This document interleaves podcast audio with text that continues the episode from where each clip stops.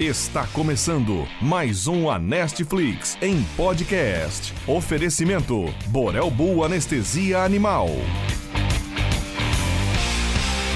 Sextou com a Criativa! Boa noite, pessoal. Meu nome é Ricardo Villani é, e eu tenho o enorme prazer, mais uma vez, de comandar esse programa aqui com vocês, né? Mais um live, a sexta live que a gente está produzindo, é a segunda aqui pelo YouTube. Sextou com a Criativa, uma coprodução com anestesia animal. E, e esse vai fazer parte, é, essa live é o 17 episódio da Netflix. Então, grande prazer esse programa que fica disponível no YouTube para todo mundo e que todo mundo pode baixar, escutar no carro depois também em podcast. É um prazer é, a gente poder participar né, com, com duas grandes empresas é, do ramo da anestesia no Brasil e um, um, um programa que tem como objetivo é, trazer conhecimento, sim, mas com bastante entretenimento, com bastante é, é, conversa, bate-papo, né?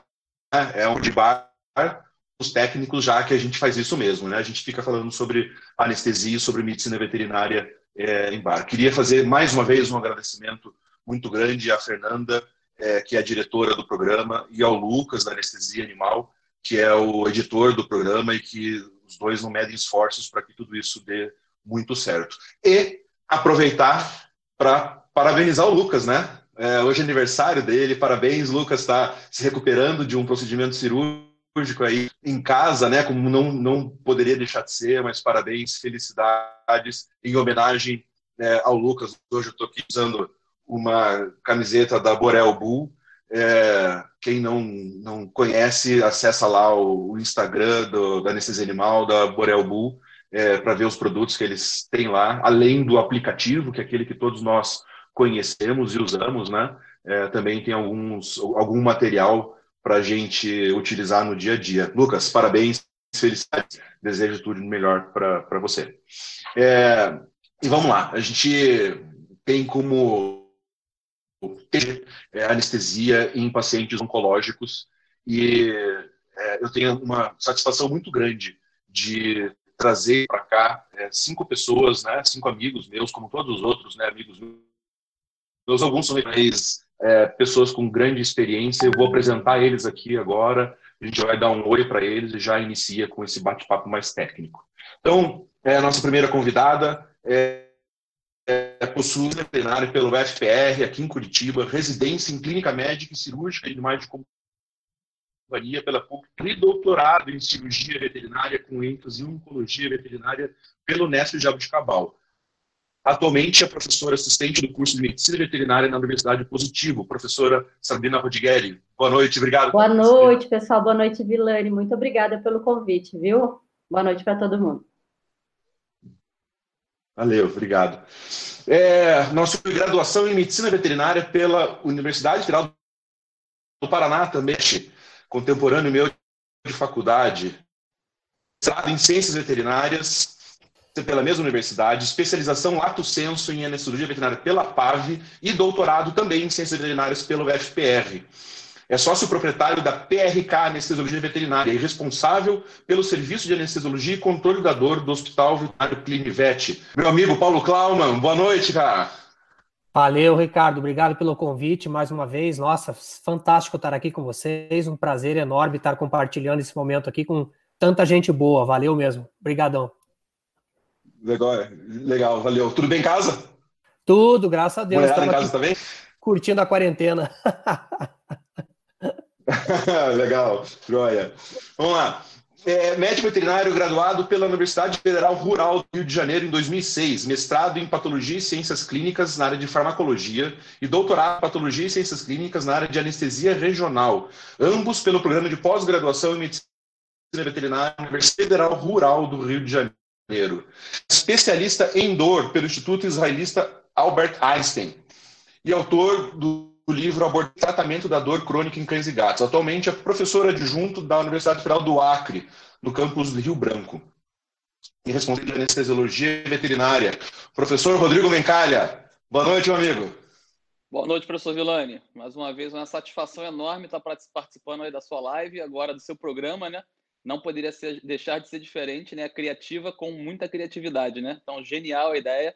A gente tem aproveitado aí cada live, cada entretenimento, conversando sobre anestesia e, e é, conhecendo novos amigos aí, tendo a oportunidade de estar com o Alberto, com o Vilani, com a Sabrina, com o Leandro. É um prazer enorme estar aqui com vocês. Ah, obrigado, obrigado. Tá, tá, sei que você, tá, você não está em Rio Branco, né? Teve que que ir para o Rio e, e, valeu por aceitar e participar aí do Rio de Janeiro mesmo com a gente. Beleza, professor.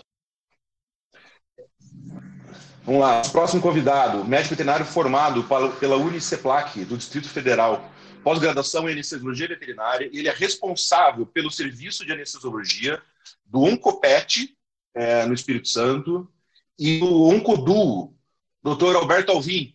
Boa noite, Albertão. Boa noite. Muito obrigado pelo convite. É uma honra estar participando mais uma vez desse, desse projeto incrível que você tem realizado junto com a Criativa.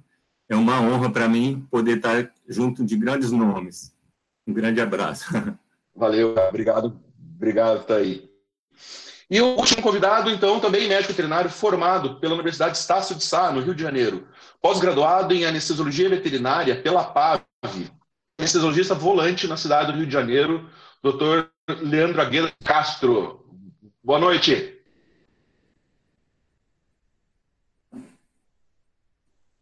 Leandro, ativa o microfone aí para. Fala, fala tudo bom?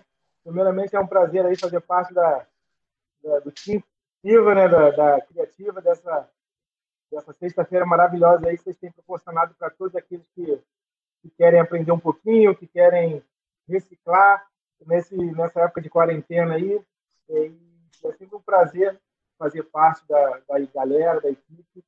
E com certeza aqueles que estiverem ouvindo vocês falar, a gente falar, vão, vão gostar muito dessa live de hoje aí com essa galera de peso aí, Paulo, Alberto, Mencalha, Valeu.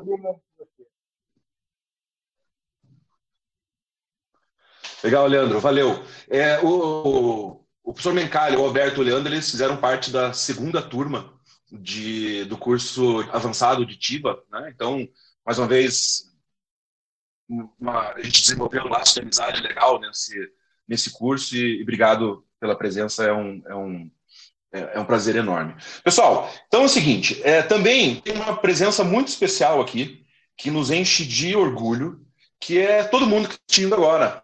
Né? Tô, estamos vendo o pessoal, a galera participando do chat aqui. É, acho que na, na, última live eu não consegui, né? Para a primeira vez que a gente estava nessa plataforma, eu não estava muito bem familiarizado com, com o chat e agora estou aqui. Então, obrigado, pessoal que está participando. A Thaís está aí, a Sabrine, o Beto, Tardelli, a Jamile está aí de novo, a Iana, querida Ana, lá de Fortaleza.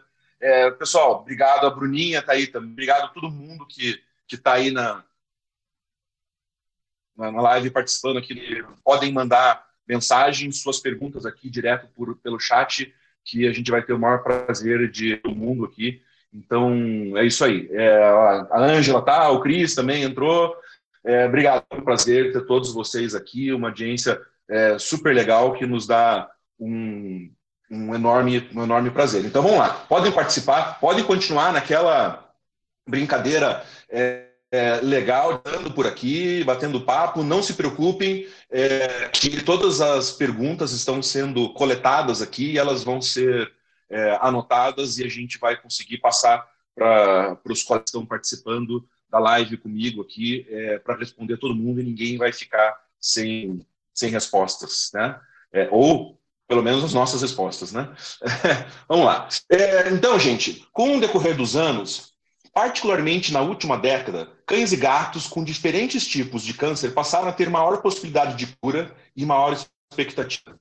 A evolução da cirurgia também está permitindo diminuir as complicações pós-operatórias e a duração, diminuir a duração do tempo de permanência dos animais no hospital. Porém, casos de recorrência de câncer após a cirurgia e a alta mortalidade é um, é, um, um problema, né, um, um número muito grande dos nossos serviços. Muito se especulou sobre a capacidade dos opioides promoverem imunossupressão, o que poderia estar relacionado a uma piora na recuperação do paciente oncológico após o procedimento cirúrgico. Bom, nos últimos anos, é, alguns estudos in vitro é, provaram que existia uma relação importante na resposta celular e escolha do agente anestésico. Resumidamente, isoflurano e cefalfurano diminuem a atividade antimetastática por inibir células natural citotóxicas e suprimir a proliferação de células T helper. Em contraste, o propofol apresenta características anti-inflamatórias de células T helper, diminuindo é, a possibilidade de é, aparecimento né, de é, metaloproteinases de matriz, e além de que o, Propofol ele não diminui é, é, atividade natural killer. Bom, tudo isso levou a uma série de estudos retrospectivos em seres humanos, tudo isso em seres humanos, que indicaram é, que pacientes anestesiados com anestesia intravenosa total podem apresentar uma maior sobrevivência, maior recorrência de câncer e menores complicações pós-operatórias que aqueles anestesiados com agentes inalatórios. É, por isso que é, esse é um tema extremamente importante que a gente resolveu trazer aqui para essa live, para esse programa, para a gente abordar com pessoas que trabalham diretamente com isso, qual que realmente é importante disso e qual que é a consequência para o nosso paciente. Tá? Então vamos lá. É, vou começar fazendo uma pergunta aqui então para a professora É, Sabrina, o, o procedimento cirúrgico para tratamento de câncer comumente é bastante invasivo, né? E gera um, é, muita alteração metabólica no paciente, que é uma coisa que você trabalhou, trabalha diretamente, né? as alterações metabólicas relacionadas à cirurgia com câncer. É, quais são essas alterações e como isso pode influenciar a progressão do câncer ou o aparecimento de metástases? Bom, pessoal, esse é um tema super bacana, né? Eu trabalhei com esse tema no meu doutorado é, e eu continuo estudando bastante, porque para a gente que trabalha com oncologia, é, eu acho que não tem como, né? A gente tem que saber todas as, as vias e os mecanismos de progressão de câncer, de tratamento e como que a gente pode controlar é, esses fatores. Então, assim, quando a gente pensa num, num paciente que vai passar por uma cirurgia qualquer, mesmo ela não sendo uma cirurgia oncológica, a gente sabe que a agressão tecidual, o trauma cirúrgico, ele vai ativar o sistema nervoso simpático, né, levando à liberação uh, de, cortis, de catecolamina, desculpa, do eixo hipotálamo hipófise adrenal, levando à liberação de cortisol, e também vai estimular a liberação de citocinas pró-inflamatórias.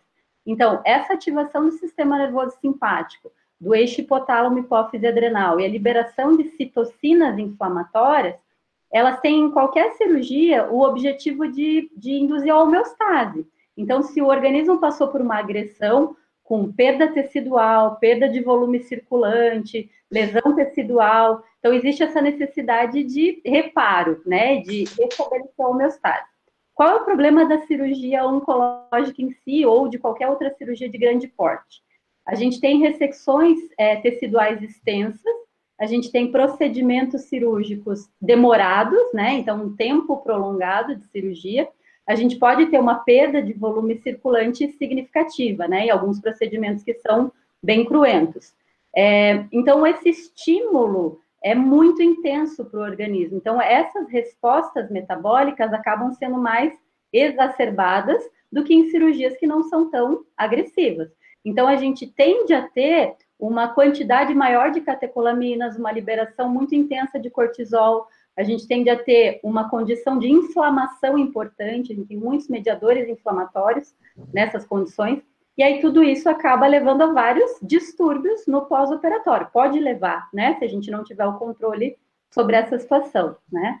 É, então, a gente pode ter ocorrência de CIRS no pós-operatório, a gente pode é, ter ocorrência de afecções tromboembólicas no pós-operatório, é, infecção de uma forma mais fácil do que o comum, porque a gente tem uma condição de excesso de cortisol, é, retardo na cicatrização. Então, esses são fatores bem importantes. Mas o que, que a gente gosta de enfatizar, né? Que o excesso de catecolamina, de cortisol, de prostaglandina mesmo, pela, pela, pela lesão tecidual, é, acaba levando, favorecendo uma condição de imunossupressão, né? Então, o próprio trauma cirúrgico, ele induz é, uma imunossupressão no período pós, pós-operatório. E aí, por que, que isso é muito importante no paciente cirúrgico, né? E, e qual é a consequência, no paciente oncológico, desculpa, e a consequência? Quando a gente pensa num paciente com neoplasia maligna, a gente tem que sempre pensar no seu comportamento, né? Então, ela pode ser invasiva localmente e ela pode ser metastática. Então, a gente sempre que vai fazer um procedimento cirúrgico, a gente tem que pensar, bom, no local onde está o tumor, eu tenho que fazer uma ressecção com margem ampla né? Para tentar remover o máximo possível de célula tumoral.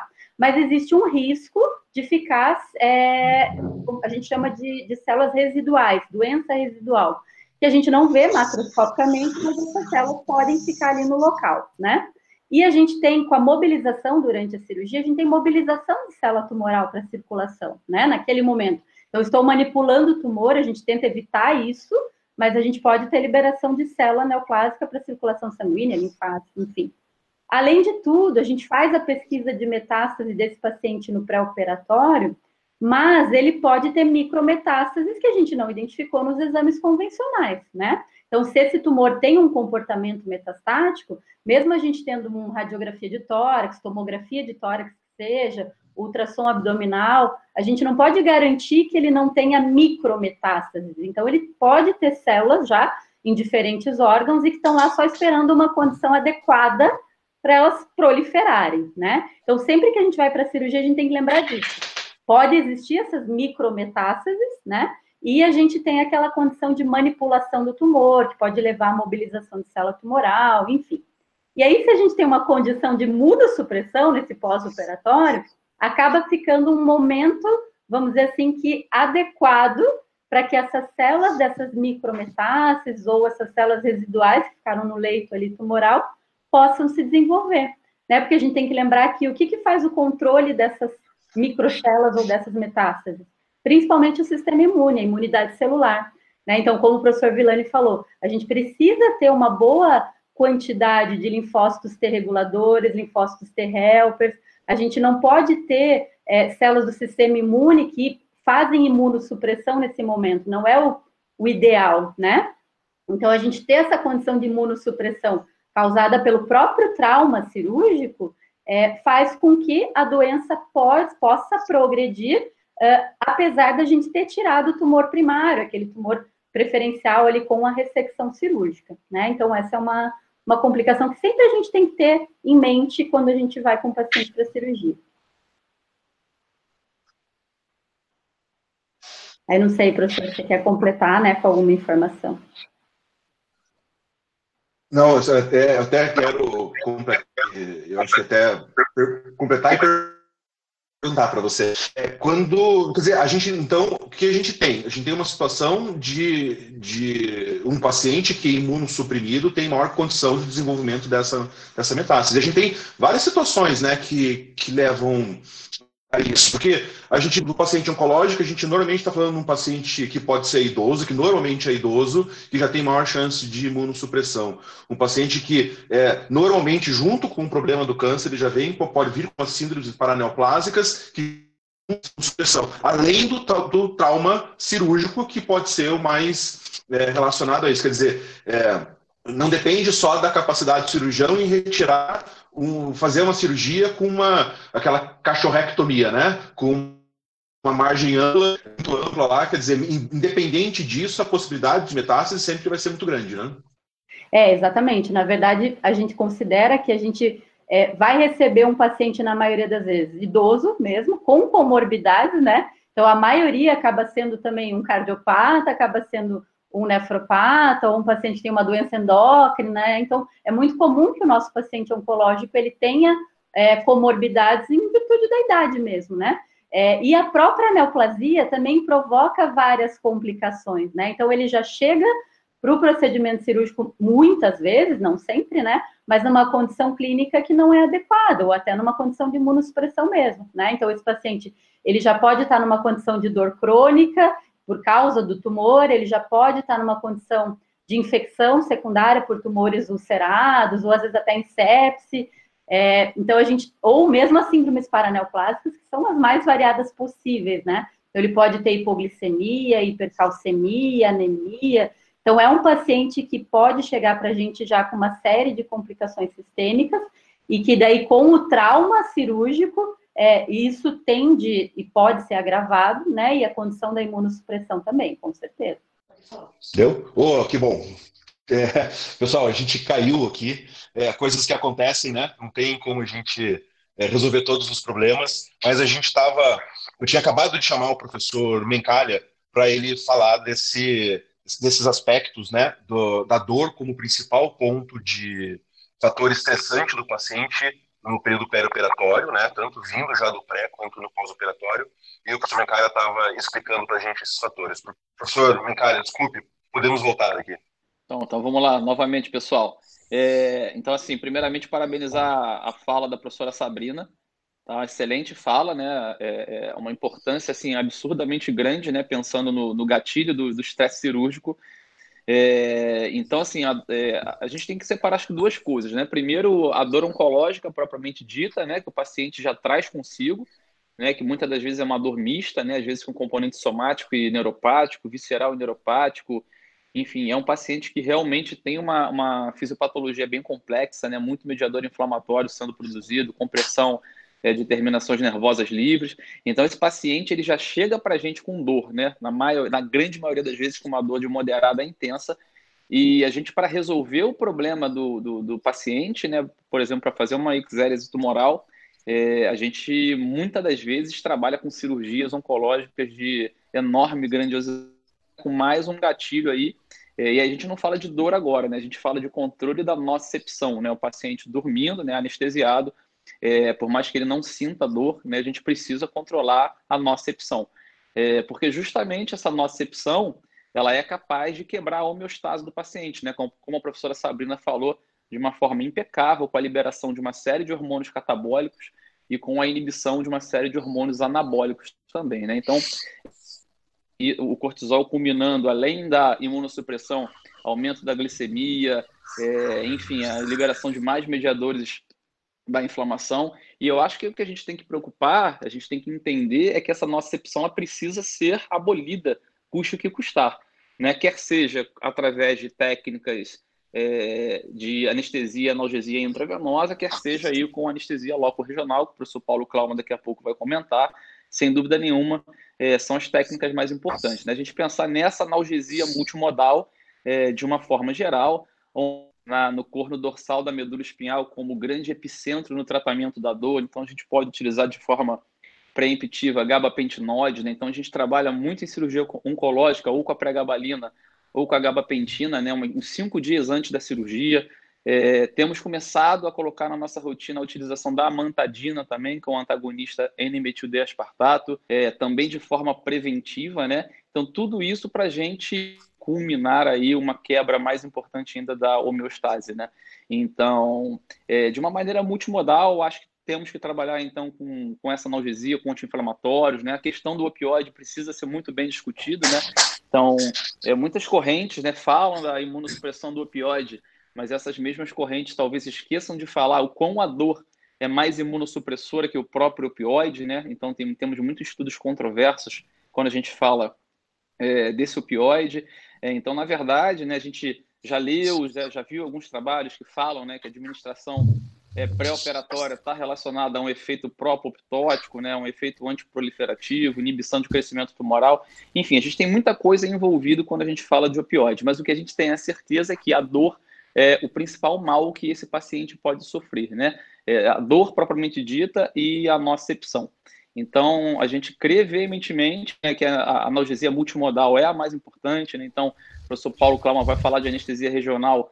É, a gente sabe que é o de melhor para o paciente, né? É o, a forma que a gente melhor vai inibir a nocepção transoperatória e, consequentemente, prevenir a liberação desses hormônios catabólicos na circulação, é uma série de mediadores da inflamação. Então tem muita coisa, né, professor? Os próprios bifosfonatos que podem ser utilizados é, no paciente com tumores ósseos, né, os antagonistas de substância P, a gente tem estudado bastante né, nos últimos tempos a, o papel do maropitan nessa, na, na, dor visceral. Então, assim, eu acho que o, o, o, que precisa ser compreendido é, a professora Sabrina colocou de uma forma brilhante, né? É, além da gente pensar em, em retirar o tumor, e tem que ser retirado, logicamente, a gente tem que tratar com muito carinho essa resposta inflamatória, que esse animal pode fazer choque séptico, inclusive vir a óbito se a gente não se precaver, né? Então, é, é tudo assim, na minha, na minha visão, é, pensando não só no paciente oncológico, né, mas especialmente no paciente oncológico, a gente tem que discutir sobre é, analgesia multimodal de forma preemptiva, né? A gente pensar em inibir tudo que a gente pode inibir antes desse insulto celular, mestre. É, acho que você, você tocou vários pontos aí que tenho certeza que vão, vão ser motivos de perguntas do pessoal aí. Eu vou deixar algumas que eu imagino que venham na sequência é, para a gente fazer depois. Mas é, já que você tocou no ponto de opioides, né, eu também tinha falado, começando a falar dos opioides lá, é, eu acho que é, a gente tem essa, essa preocupação muito grande né, com a possibilidade do opioide fazer imunossupressão. Isso é uma coisa que já é mostrada in vitro, né, que ele tende a fazer isso, mas como você bem colocou, é, é, ele controla a dor, e a dor é muito mais imunossupressora do que o próprio opioide. Então, assim, ó, é, de uma maneira geral que você pode falar, não se é, contraindica. Você usa opioide na cirurgia oncológica? Professor, eu uso opioide, né? Não vamos, vamos dizer assim, eu evito alguns opioides, né? Então, hoje foi inclusive discussão da aula que eu dei para o pessoal de Rondônia, que provavelmente está nos assistindo. A gente tende a evitar, por exemplo, a morfina, né? Alguns estudos tentam incriminar a morfina, é, mas a gente usa sim opioide, né? Vamos dizer assim, não é, é, anestesia livre de opioide. A gente tenta trabalhar com anestesia less opioide, né? Com menos opioide, mas eu, eu entendo assim que o, o opioide ele é, faz parte do tratamento, é, faz parte dessa, vamos dizer assim, dessa pedra angular que é o tratamento da dor aguda, né? Então sim, eu recomendo sim a utilização de opioide. Quer dizer, a partir do momento que está fazendo uma analgesia multimodal, até o, o, requerimento por opioide acaba sendo menor e ele vai ter menos importância nessa imunossupressão. Exatamente, né? Então, assim, a gente quando usa uma, um gabapentinoide pré-operatório, né? Eu, particularmente, pentinoide pré-operatório, a gente diminui demais o consumo de opioide, né? Tanto no transoperatório quanto no pós, né? O trans a gente resolve, mestre, de uma maneira muito simples com anestesia regional, né? Hoje a gente tem a possibilidade de bloquear, caramba, né? A gente saiu daquela era que a gente fazia só anestesia do neuroeixo e hoje a gente consegue fazer uma, uma série de anestesias é, regionais aí em nível de periferia, né? Então, os bloqueios periféricos são maravilhosos. Então, hoje, com certeza, a nossa anestesia ela pode ser livre de opioide. Ela pode, né? não, não necessariamente ela tem que ser. Mas, pensando assim no tratamento de dor aguda pós-operatória, é, na minha visão, assim, é muito difícil a gente fugir do opioide. Pelo menos aí nas primeiras 48, primeiras 72 horas. Legal. Bom, você falou do, do bloqueio regional, né? A gente está com duas telas de bloqueio regional aqui. Você e o Paulo, né? então eu já deixo puxar o Paulo aí para essa conversa, né? É, Paulo, a gente sabe que para o bloqueio da dor transoperatória e pós-operatória imediata, o bloqueio regional é aquele que vai ter o melhor resultado para o nosso paciente mesmo, né? É, é, agora, utilizar bloqueio regional está relacionado a uma melhora do, é, na capacidade, né, uma, uma, melhor recuperação do paciente oncológico, de uma maneira geral, é, tanto é, em relação a menos complicações pós-operatórias, como até a sobrevida e possibilidade de formação de metástases. É, então, eu, eu corroboro com o que foi falado até aqui, com o que o Mencalha falou também, né, sobre os bloqueios regionais é difícil a gente fazer um protocolo anestésico hoje sem pensar em anestesia regional, né? Porque o bloqueio regional ele simplesmente vai impedir a transmissão de toda a informação que é gerada na periferia para o sistema nervoso central. Então, a primeira resposta clínica que a gente tem disso é o alívio da dor, né? Não só a dor relacionada ao câncer propriamente dito, mas como a dor que vai ser gerada pelo procedimento cirúrgico. Então, opa, nós temos um, um intruso aqui. Daqui a pouco a Chica também aparece aqui.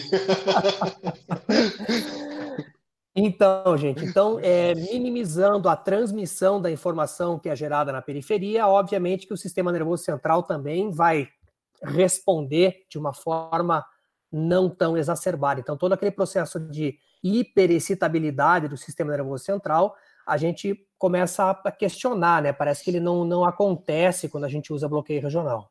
Então a gente vê lá que resposta inflamatória fica minimizada, né? As citocinas são liberadas com menos expressão, interleucinas, fator de necrose tumoral, enfim. Né? É, também a gente tem uma, minima, uma minimização da resposta neuroendócrina, catecolaminas são menos liberadas, cortisol é menos liberado. Então, com tudo isso acontecendo, obviamente que o paciente vai passar por um estresse cirúrgico muito menor do que seria se ele estivesse sem o efeito da anestesia regional, né?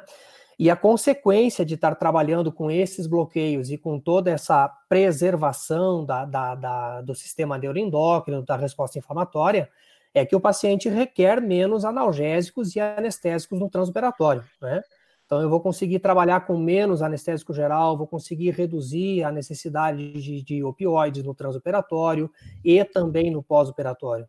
Então, eu realmente só vejo vantagens em trabalhar com anestesia regional. Obviamente que a anestesia regional não pode ser o pilar único da anestesia, né? Eu concordo que a gente tem que trabalhar com, com protocolos de analgesia multimodal, né? É, eu também concordo com o Mencalha que eu não acho que o opioide está condenado na veterinária. Eu acho que ele ainda tem o seu espaço, né, não só na analgesia multimodal sistêmica, mas também na analgesia multimodal perineural, que parece que está entrando agora também para a nossa realidade. Então, eu acho que a gente tem que questionar realmente o uso dos opioides. Essa questão toda dos opioides aí aconteceu na década de 90, né, Ricardo? Que os cirurgiões é, tinham que conduzir um pós-operatório talvez não tão bem conduzido pelo anestesista, e acabavam trabalhando com pós-operatório em que o paciente tinha muita dor. Né? Então, o cara lá prescrevia o que ele tinha de arsenal mesmo, né? Então, a prescrição de opioides passou a ser muito grande naquela década de 90. E a partir dali, as pessoas começaram a ter acesso a uma droga que, além do benefício da analgesia, trazia outros benefícios também, né? Então, tinha euforia, tinha aquele estado todo de, né, de de se sentir bem e tal. E as pessoas começaram a cavar aquela necessidade de receitas e, enfim, começaram a deturpar o uso do opioide. Então, acho que aí foi o nosso grande problema, né? A gente está vivendo hoje um problema que nós mesmos criamos, né? Não nós mesmos, né? Mas, enfim, os cirurgiões daquela época, enfim. Então a gente tem que questionar. Eu acho que vale a pena a gente trabalhar com os, os opioides, eu acho que eles potencializam bastante medicação pré-anestésica, eu acho que eles têm um papel importante aí na analgesia, enfim, eu acho que eles vão continuar tendo um papel ainda importante na, na analgesia multimodal para os próximos anos, mas a gente não pode esquecer de trabalhar com a anestesia regional, não tem jeito. É, legal. É, cara, tem um. Tudo que você falou tem um, um, é, um artigo irlandês que eu gosto muito, né, é, de, de uma equipe da, da, no Hospital de Misericórdia, Mater Misericórdia, na, em Dublin, e eles abordam muito bem exatamente isso que você é, falou aí, que é, é, é, a anestesia regional, a importância da anestesia regional, né? É, tanto no controle da dor, quanto em redução de uso de outros medicamentos e maior conforto do paciente mesmo, né? Mas é, todos os trabalhos é, prospectivos e retrospectivos que tentaram é, fazer uma relação da anestesia regional com a, a possibilidade de reincidência do câncer, né, formação de metástases e tal, eles não conseguiram provar que a anestesia regional estava diretamente relacionada a isso. Por outro lado, mostra tudo isso, né? O como que para o paciente a anestesia regional é melhor. E o quanto tem redução do uso de outros analgésicos, né? Especialmente os opioides no pós-operatório. E aí deixando o paciente realmente uma ação analgésica, a gente quer do opioide, né? Mas sem o, o, os efeitos indesejáveis. Você falou muito bem da euforia, né? Eu acho que essa, essa agitação do paciente no período pós-operatório pode ser muito prejudicial quando a gente acaba exagerando no opioide, às vezes a gente, a gente exagera mesmo. E uma coisa que eu vejo bem, eu sei que você trabalha da, da mesma maneira, né? É que a nossa analgesia, mesmo que a gente não faça bloqueio regional transoperatório, o que normalmente você faz em quase todos os pacientes, né? Eu também faço na maioria deles. É, mas é, se você não ficar é, pensando exclusivamente no opioide como analgésico, né?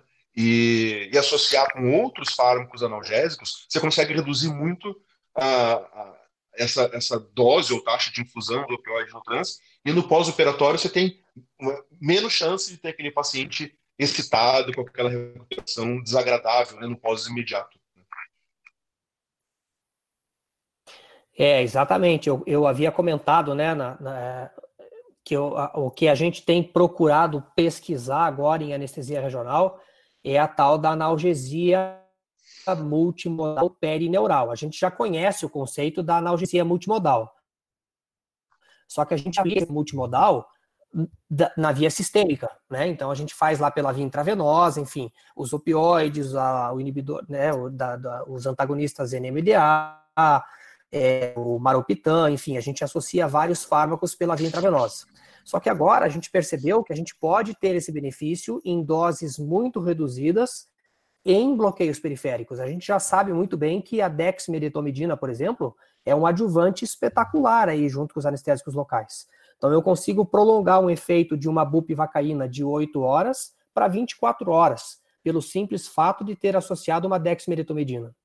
E aí, se eu começar a pensar em coquetéis um pouco mais elaborados, associar dexmedetomidina, associar uma dexametasona, associar um opioide como uma codeína, enfim, aonde que eu posso chegar a nível de bloqueio periférico, né? Que eu não precise trabalhar com, com o bloqueio sistêmico e não tenha os efeitos colaterais da administração dessas drogas por via sistêmica, né? Então, isso é uma coisa que a gente tem que pensar e a gente tem que pesquisar, e é um campo aí para pesquisa para muita coisa. Tem coisa para aprender em cima disso. Perfeito, legal. Cara, e quando a gente fala de do onco, a maioria dos nossos pacientes são os, os aquelas cadelas que vão para mastectomia, né? O que, que, você faz de bloqueio regional com essas cadelas aí? Conta pra gente. tanta coisa, tanta coisa, né? O que é? Vamos, vamos, unir toda aquela teoria prática, né? O que, que você faz no teu dia a dia? Então, vou contar um pouquinho da história, né? Porque eu comecei a trabalhar com anestesia regional, obviamente, pelos bloqueios do neuroeixo, né? Então a gente fazia muito peridural.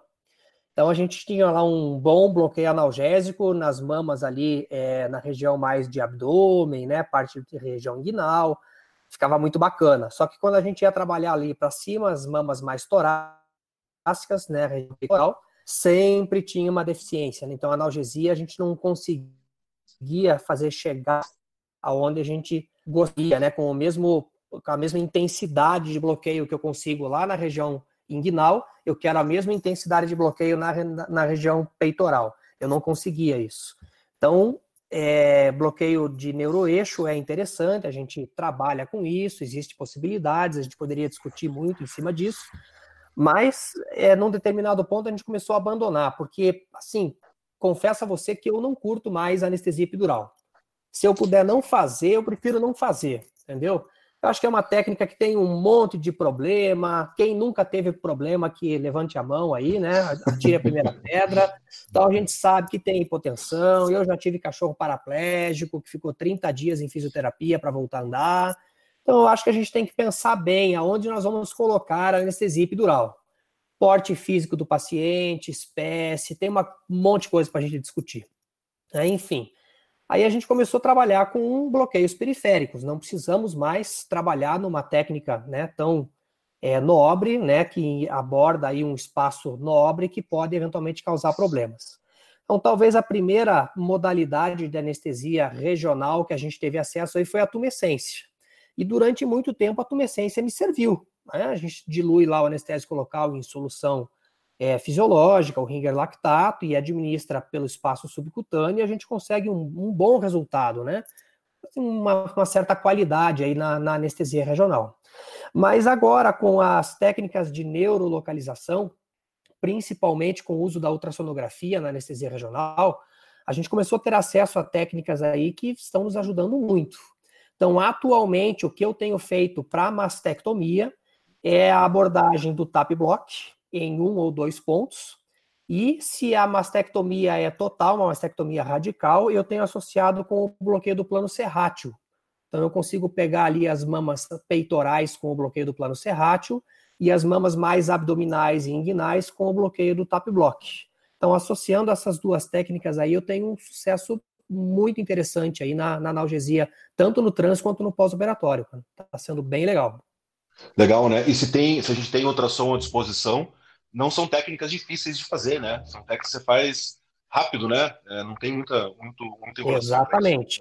As pessoas têm, assim, um, parece que um bloqueio, né, com o, com o ultrassom. Com bloqueio. É isso. Então, mas assim, ó, galera, falo para vocês, é, o ultrassom, ele tem que ser teu amigo, ele não pode ser teu inimigo. E assim, a grande dificuldade que eu vejo das pessoas é que o cara quer começar a trabalhar com ultrassom e ele quer ver o nervo periférico. Galera, nem sempre a gente vai ver o nervo periférico. Às vezes a gente se guia por macro referências anatômicas. Então a gente vai ver lá uma sombra acústica de um osso, é, a gente vai ver o pulso de uma artéria e a gente vai ver planos faciais. Bandas hiperecóicas de um tap block são fáceis de serem reconhecidas. Então, assim, é, dá aquela meditada, respirar, entendeu?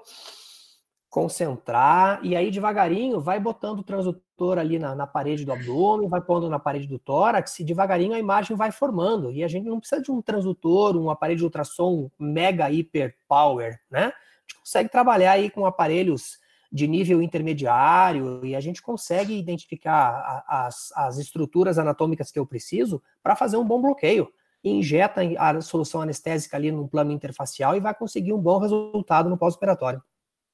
Tá, legal. Cara, a, a Paula Martins está fazendo uma pergunta aqui e eu queria até aumentar um pouquinho a pergunta dela. Ela está perguntando sobre a utilização de bloqueios é, no internamento pós-cirúrgico, né? É, é, o que pode ser indicado no pós-cirúrgico. Até querer estender isso, porque cada vez a gente tem visto mais aquele bloqueio contínuo, né? Onde a gente deixa um catéter é, perineural para fazer bloqueio é, contínuo pós, pós-cirúrgico, né? E aqui, principalmente aqueles pacientes que passam por cirurgias reconstrutivas, por cirurgias é, muito extensas, né? É, e que normalmente sofrem mais com dor pós-operatório. Você tem utilizado esses, esses bloqueios contínuos também na É, então, a gente começou a trabalhar com catéteres pela via epidural, né? Então foi a primeira abordagem que a gente fez o catéter aí, a gente conseguiu manter é, analgesia pós-operatória por meio do, do catéter no neuroeixo. Mas como eu falei para você, a técnica do neuroeixo parece que nos últimos anos não tem sido muito pesquisada e os bloqueios regionais é, entraram com uma, uma, uma, força um pouco maior. Por quê? Porque a gente praticamente não tem complicação no uso desses bloqueios, né? O que, que pode acontecer? É um bloqueio não pegar, né? E eu eventualmente ter que converter a minha analgesia para uma analgesia multimodal sistêmica, né? Que é o que a gente já faz no dia a dia. Então, isso parece que não é um problema, né? Simplesmente uma, uma falha da técnica. Aprendi com isso, vou tentar melhorar na próxima. Então, com relação aos bloqueios periféricos, a gente consegue atualmente também inserir catéteres, inclusive já existem catéteres específicos para anestesia regional. Então, você consegue comprar lá um kit de, de bloqueio regional, uma agulha que pode ser neuroestimulável, ou uma agulha que pode ser sono visível, e esse material estar associado à implantação de um catéter. Então, o que, que a gente vai fazer? A gente vai fazer inicialmente a técnica guiada pelo neurolocalizador ou pelo ultrassom, no que a gente chama de single shot. Vai fazer a infiltração do anestésico local para aquele procedimento que vai ser realizado. E aí, na sequência, ao invés de eu retirar a agulha e concluir a técnica, eu aproveito e passo o meu catéterzinho e deixo ele naquele plano que eu preciso para o pós-operatório. Então, a gente pode fazer isso num tap block, a gente pode fazer isso num plano serrátil.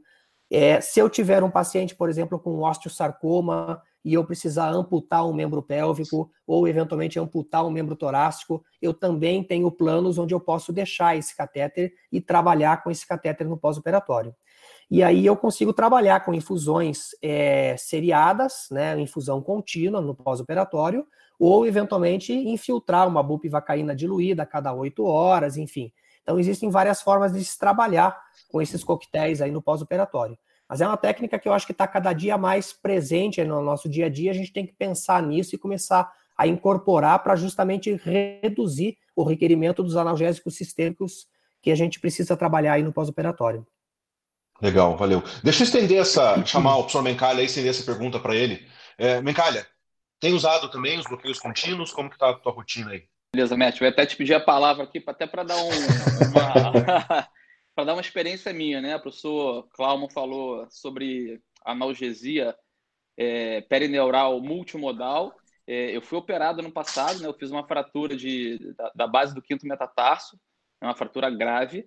Eu fui operado completamente acordado, sem nenhuma sedação, até porque eu tinha que tomar posse no Acre no dia seguinte, né? Então eu, eu operei, eu operei na véspera e o meu bloqueio regional foi feito, né?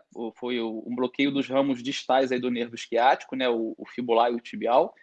E eu recebi ropivacaína, clonidina e dexametasona. E eu tive 96 horas de bloqueio sensitivo e o meu pós-operatório foi somente com anti-inflamatório. Eu não tomei nenhum analgésico. É, então, assim, foi maravilhoso, né? Eu viajei, assim, porra, tranquilamente, perfeito. Então, operei acordado, é, operei vendo o jogo do Flamengo, inclusive, estava passando no dia, tranquilamente, saí do centro cirúrgico direto para alta anestésica, né? Então, realmente, o professor Paulo, brilhante, como sempre é, é colocou muito bem. A gente realmente chegou nessa era de, de, de trabalhar com essas, essa, esses outros fármacos, né? Sobre os catéteres, né, a gente tem trabalhado, né, eu, trabalho com catéter peridural há muitos anos, e assim como o professor Klauman, é, fico feliz até de ouvir isso, né, eu abandonei o neuroeixo, tá? abandonei com força o neuroeixo, é, e o que a gente tem feito de catéter hoje é realmente isso, né, é um catéter no, no, no plano transverso do abdômen, é um catéter no plano eretor da espinha, né, é um catéter é, é, é, no plexo braquial que a gente já faz há muito tempo, enfim, no plexo lombosacro, então é tudo que há de melhor, né, eu sou suspeito para falar de, de de anestesia regional, porque não existe técnica melhor para abolir a, a nocicepção. Né? Então, realmente, professor, é, tem muito trabalho saindo hoje em dia, né? inclusive brasileiros aí, até da UFPR, né? tivemos um tra trabalhos importantes aí com, com, com catéteres né? do, do, do Flávio. Então, assim, uhum. assim, realmente isso nos orgulha bastante. É, isso aí. É, lá na UFPR, né, a gente tem utilizado, então, o catéter, é, normalmente em, em, planos, né? É, o, o, esse trabalho do Flávio foi tap block, né, colocação do catéter bilateral, um resultado bem legal. A gente tem utilizado também os bloqueios, né, naquela pergunta é, que, que foi feita pela Paula, é, a gente tem utilizado os, os bloqueios, assim, às vezes a gente não pensou, a gente nem imaginava que tanta, tanta dor pós-operatória, mas teve, a gente bloqueia no pós também, né? Às vezes nem precisa é, sedar o paciente, às vezes a gente faz um bolo de propofol, realiza o bloqueio e garante mais lá 24, 48 horas de analgesia do paciente, né? É, normalmente isso, né, associando. A gente gosta muito de associar. É, eu, eu, tenho pouca experiência com a dexametasona, né, fazer o corticoide junto ali, mas a gente tem usado muito a, a dexmedetomidina, né, junto com anestésico local. A gente, nosso uso normalmente da roupa vacaína, e a gente faz a roupa com a dex, com analgesia assim, superior a 24 horas tranquilamente, né? Então, um resultado bem, bem legal, bem interessante. Bom, vou, vou, aproveitar, estão chegando várias perguntas aqui, vou puxar algumas perguntas que estão fazendo aqui. Vamos lá, acho que para o Paulo, né? É, pessoal, quem, quem puder, quem estiver fazendo pergunta, se quiser direcionar para alguém, é, é, diga que está tá fazendo pergunta para tal pessoa, porque às vezes a pergunta chega depois do que a gente está discutindo aqui e a gente acaba não, não aproveitando.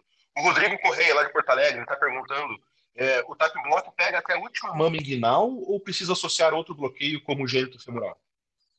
Paulo. É, boa pergunta. Às vezes a gente faz somente o tap block em dois pontos, né, abaixo da terceira, da décima terceira costela e na frente da crista ilíaca, e como analgesia para mastectomia. E a gente percebe no pós-operatório que eventualmente a gente tem aí uma falha é, da região inguinal. Então, teoricamente, nós precisaríamos abordar também esse bloqueio do, do, do, do nervo gênito femoral. Um bloqueio um pouquinho mais delicado para fazer. Eu acho que quem tem um pouquinho mais de experiência na ultrassonografia consegue fazer, mas eu não diria que qualquer pessoa que está começando na anestesia regional poderia bloquear um gênito femoral aí para complementar a analgesia. Então, eu confesso que no meu dia a dia eu tenho optado por fazer somente o tap block, é, ou eventualmente o serrátil para pegar as mamas lá da região mais peitoral, e eu tenho deixado o gênito femoral de lado, porque a gente ainda não tem ainda bem documentado na veterinária é, como é o comportamento da absorção desses anestésicos locais por esses, esses planos interfaciais. Então a gente vai usar grandes volumes aí para fazer um tap block, vai usar um grande volume para fazer um bloqueio do plano serrátil, e eventualmente vai associar mais um quarto ponto de bloqueio, que seria o gênito femoral. Então, quanto anestésico local, a gente estaria trabalhando para poder executar todos esses pontos de bloqueio. Né? Será que eu não corro risco de intoxicar meu paciente com tudo isso? Então, na dúvida, eu acho que, por enquanto, a gente tem o que está documentado, que é TAP block e serrátil, né? Então, esses, esses bloqueios a gente pode fazer com segurança, e eu acho que talvez o gênito femoral ou outros bloqueios aí a gente vai pensar em trabalhar com eles um pouquinho mais para frente, quando tudo isso puder estar mais esclarecido dentro da medicina veterinária. Legal. Quer dizer, se por acaso não for suficiente, a analgesia multimodal completa com, uma, uma, outra técnica, né? Exatamente. Legal. A Bárbara Pires está fazendo uma, uma, pergunta aqui, é, eu vou tentar responder, e se vocês quiserem completar, vocês completam também. Talvez eu não consiga responder completamente isso. É, a gente já ter discutido isso, né? Controle da dor para pacientes com tumores inoperáveis e até quando os opioides são bem-vindos. Sabe, Bárbara, tem um trabalho que eu acho que é esse trabalho que gerou toda essa discussão da morfina, né? Depois dos trabalhos em vitro, mostrando que a morfina realmente tinha atividade imunossupressora, saiu um trabalho em que eles fizeram com esses pacientes oncológicos que precisam receber controle analgésico por longos períodos, né? Basicamente, até o final da vida recebendo. Então, eles trabalharam com pessoas que estavam tomando morfina pelo menos seis meses. E, e, essa, e aí compararam com outros pacientes com tumores inoperáveis também, mas que faziam controle da dor por outros fármacos e mostraram que os pacientes que recebiam é, morfina tinham uma sobrevida menor mesmo, uma expectativa de vida menor aqueles que não recebiam morfina. Então, é, discutindo muito isso, né, ligado a essa atividade imunossupressora da morfina, recorrência de câncer e piora do quadro do câncer. É, depois esse trabalho foi muito discutido, porque é, existe um sempre, né, com esses trabalhos de, de rotina, existem alguns erros graves, né? E um deles é que o, a morfina era utilizada naqueles pacientes que tinham mais dor. Quer dizer, então você pode é, interpretar que pacientes com mais dor estão relacionados a uma maior é, alteração, maior possibilidade de metástase né, e desenvolvimento tumoral.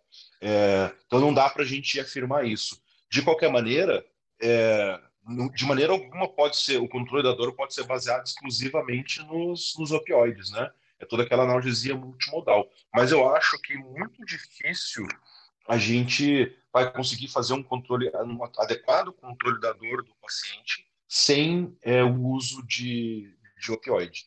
É, dentro disso, é, a gente tem o tramadol, né, que não é necessariamente um opioide, que tem outros efeitos mais importantes que o efeito opioide, né, como o efeito serotoninérgico, mas que para o paciente da dor crônica ele pode ser extremamente útil, né? Essa inibição da recaptação da serotonina vai ser muito útil para o paciente é, com dor crônica. E o tramadol, ele não tem essa atividade imunossupressora.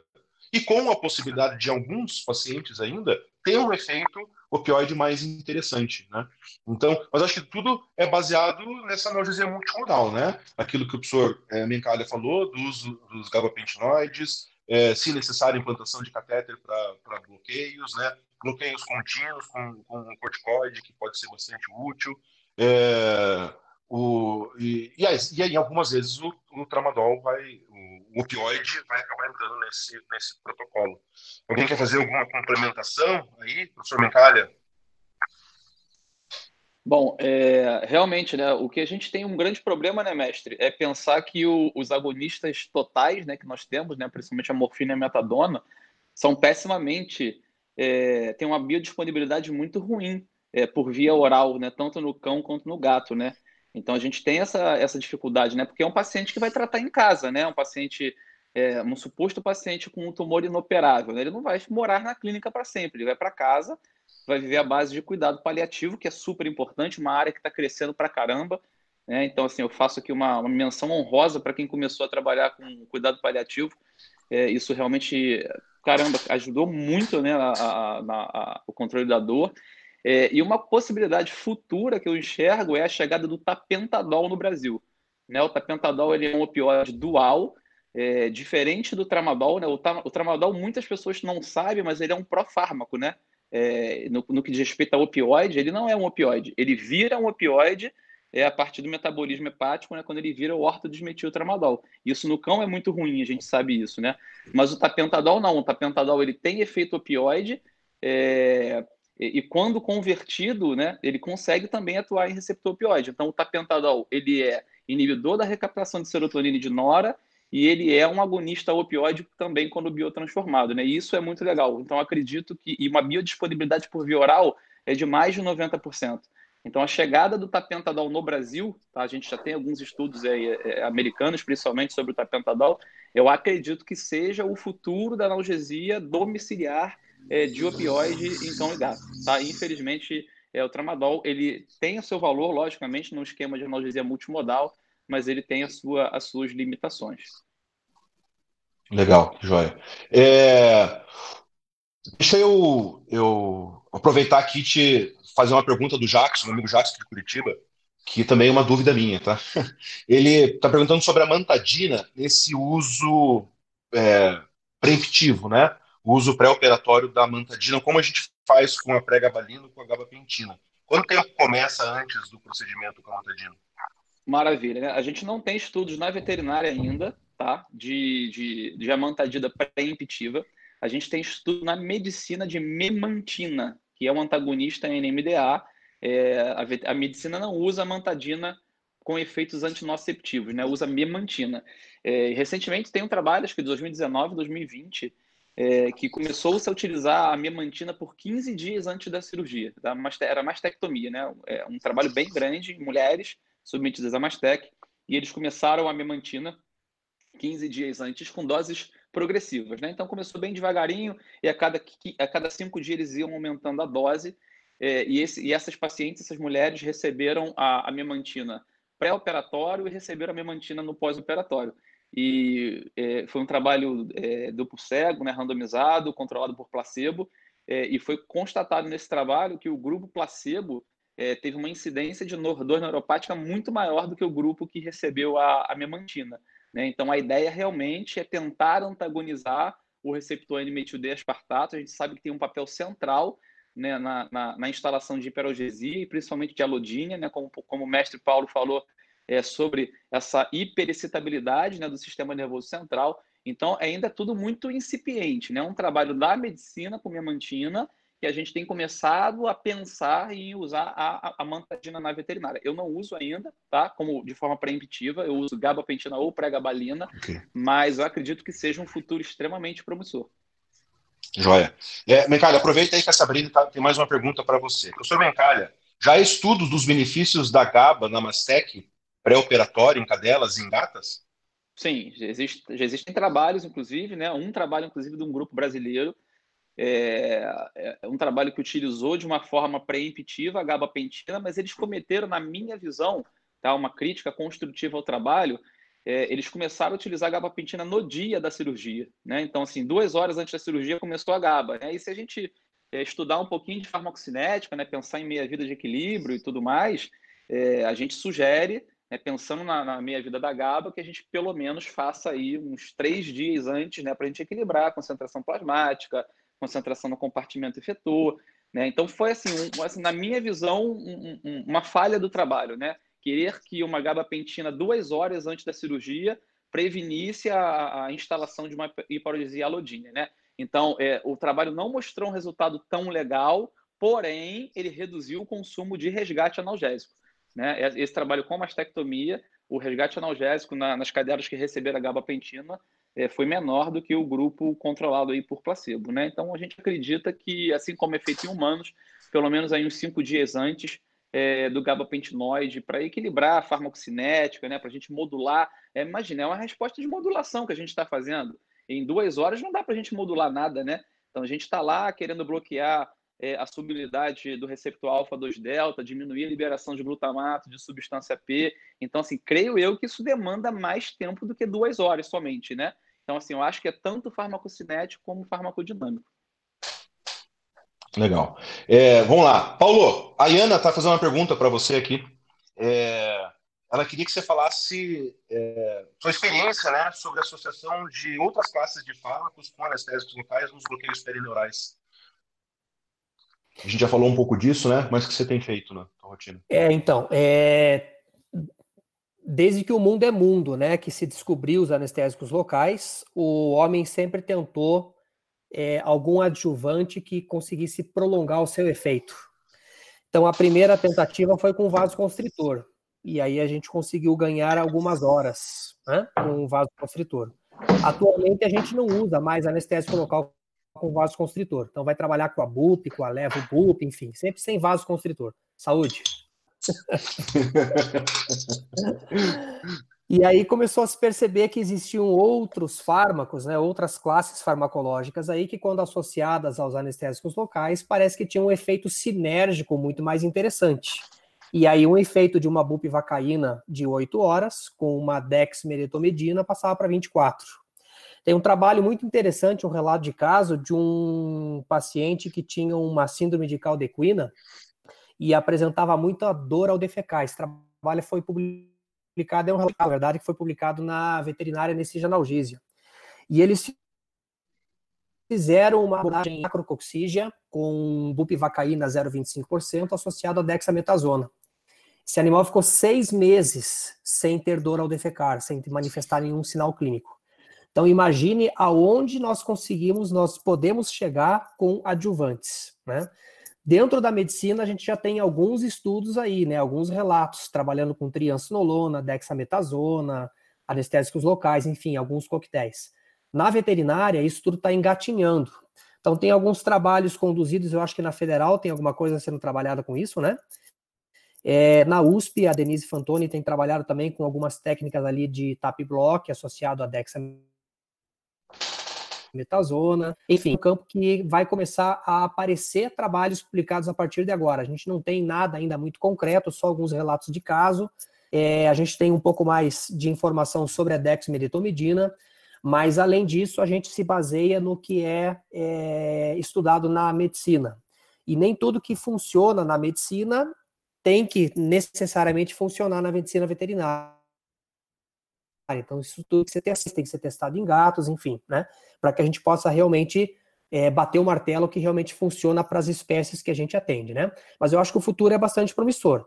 Então, a gente tem aí é, opioides como a codeína, a gente tem é, dexametasona, a gente tem dexmedetomidina, a gente tem é, antagonista NMDA, a própria cetamina, né? Então tem vários fármacos aí que podem ser associados ao coquetel farmacológico aí do bloqueio perineural multimodal para que a gente possa ter aí bloqueios bastante prolongados, entre 24 até 48 horas de bloqueio. Legal. É, esse trabalho que o, que o Paulo comentou que a gente está fazendo na, na, Federal é com a dexmedetomidina, né? E é para bloqueio do quadrado lombar e para cirurgias abdominais. Né? E quadrado lombar é um bloqueio que, para quem tem pouca experiência, ele pode. É, a gente erra às vezes, não é muito, não tem uma garantia, né, de que o resultado vai ser tão bom. É, e a ideia era trabalhar com a Dex, né, pensando na analgesia pós-operatória, né, uma analgesia pós-operatória. Mas o legal é que quando a gente usa a DEX no bloqueio do quadrado lombar, você também melhora a efetividade do bloqueio. Você tem mais chance de acertar o bloqueio é, fazendo com DEX do que sem a DEX. Né? Então, curioso também, né? Não era o que a gente imaginava ali, mas é, acho que, além disso, essas, essa, essa possibilidade. Valeu, valeu por mencionar o nosso trabalho, é, vamos lá, vamos entrar na, na, na briga aí, na, na, na discussão do momento, né?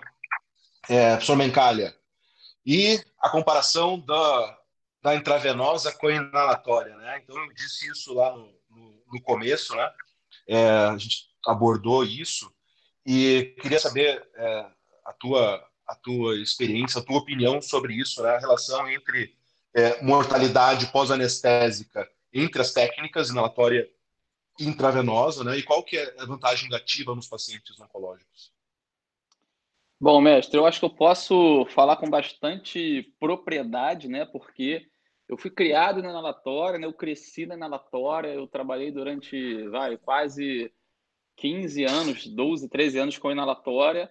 E a partir do momento que eu te conheci, que você me apresentou aí a técnica da, da, da intravenosa total, eu realmente me encantei, eu realmente me adaptei muito à técnica e eu realmente, eu particularmente não troco, né? Não é cuspir no prato que eu comi, mas é a questão de adaptação, né? Eu me adaptei, eu vejo bons resultados.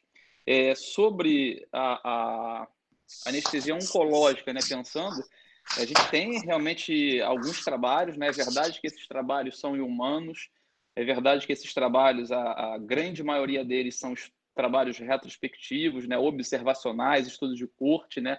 Então, a gente não tem assim ainda é, ensaios clínicos né, robustos, randomizados, né, duplo cego, enfim, que a gente possa realmente, de fato, comparar é, a, a, intravenosa com, com a inalatória no paciente oncológico, né? Mas é verdade que assim, né? Eu às vezes tenho algumas, alguns embates aí com outros colegas, né? Quando a gente está falando de, de, de, pesquisa, porque assim, ó, é, um estudo observacional, né? Vamos colocar assim, é, muitas das vezes a gente está falando de um N de 80 mil pacientes, né, de 100 mil pacientes. E eu, eu vejo que tem muitas pessoas muito céticas a esses trabalhos né, é, é, observacionais é, e dizendo assim, ah, não, mas é um estudo de corte, né, não é um estudo clínico. E aí um estudo clínico com N de 16, que a gente faz na veterinária, né, nosso N na veterinária é muito baixo, é, parece que a gente está descobrindo, tá, sei lá, estamos descobrindo a pólvora, né?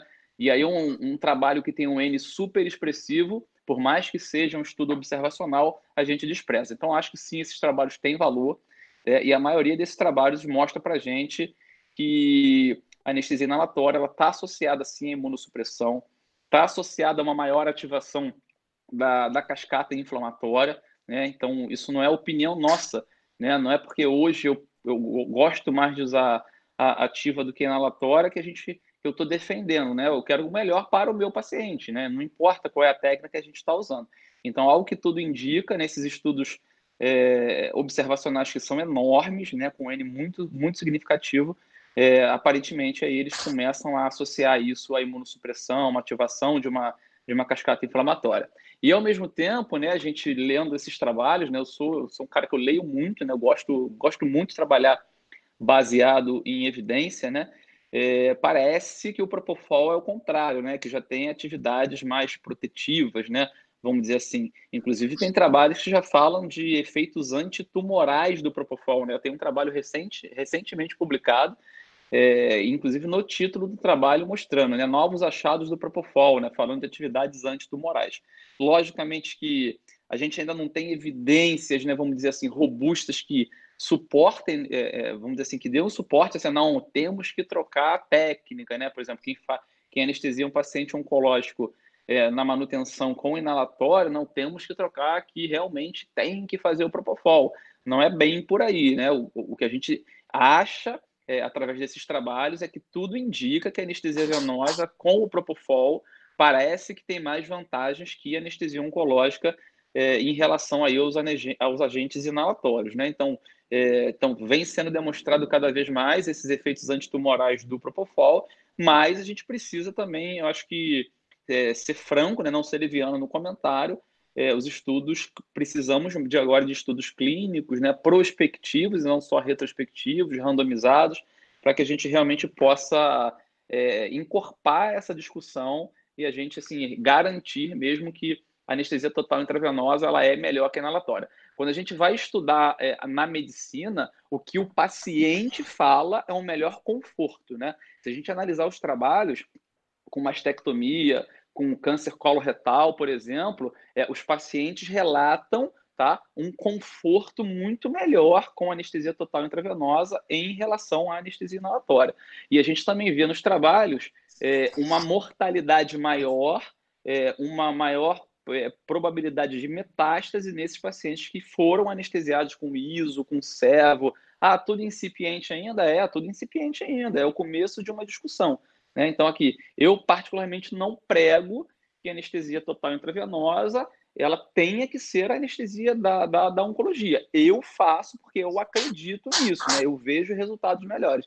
E como eu trabalhei é, vamos lá, dois terços da minha vida profissional com inalatória e um terço com anestesia venosa, né, eu tenho esse poder de comparação, eu vejo uma recuperação assim totalmente diferente é, desse paciente que eu faço com total intravenosa. Na verdade, não só com total intravenosa, né? Assim, a minha técnica é o bloquetiva, né? O bloqueio regional com anestesia total intravenosa.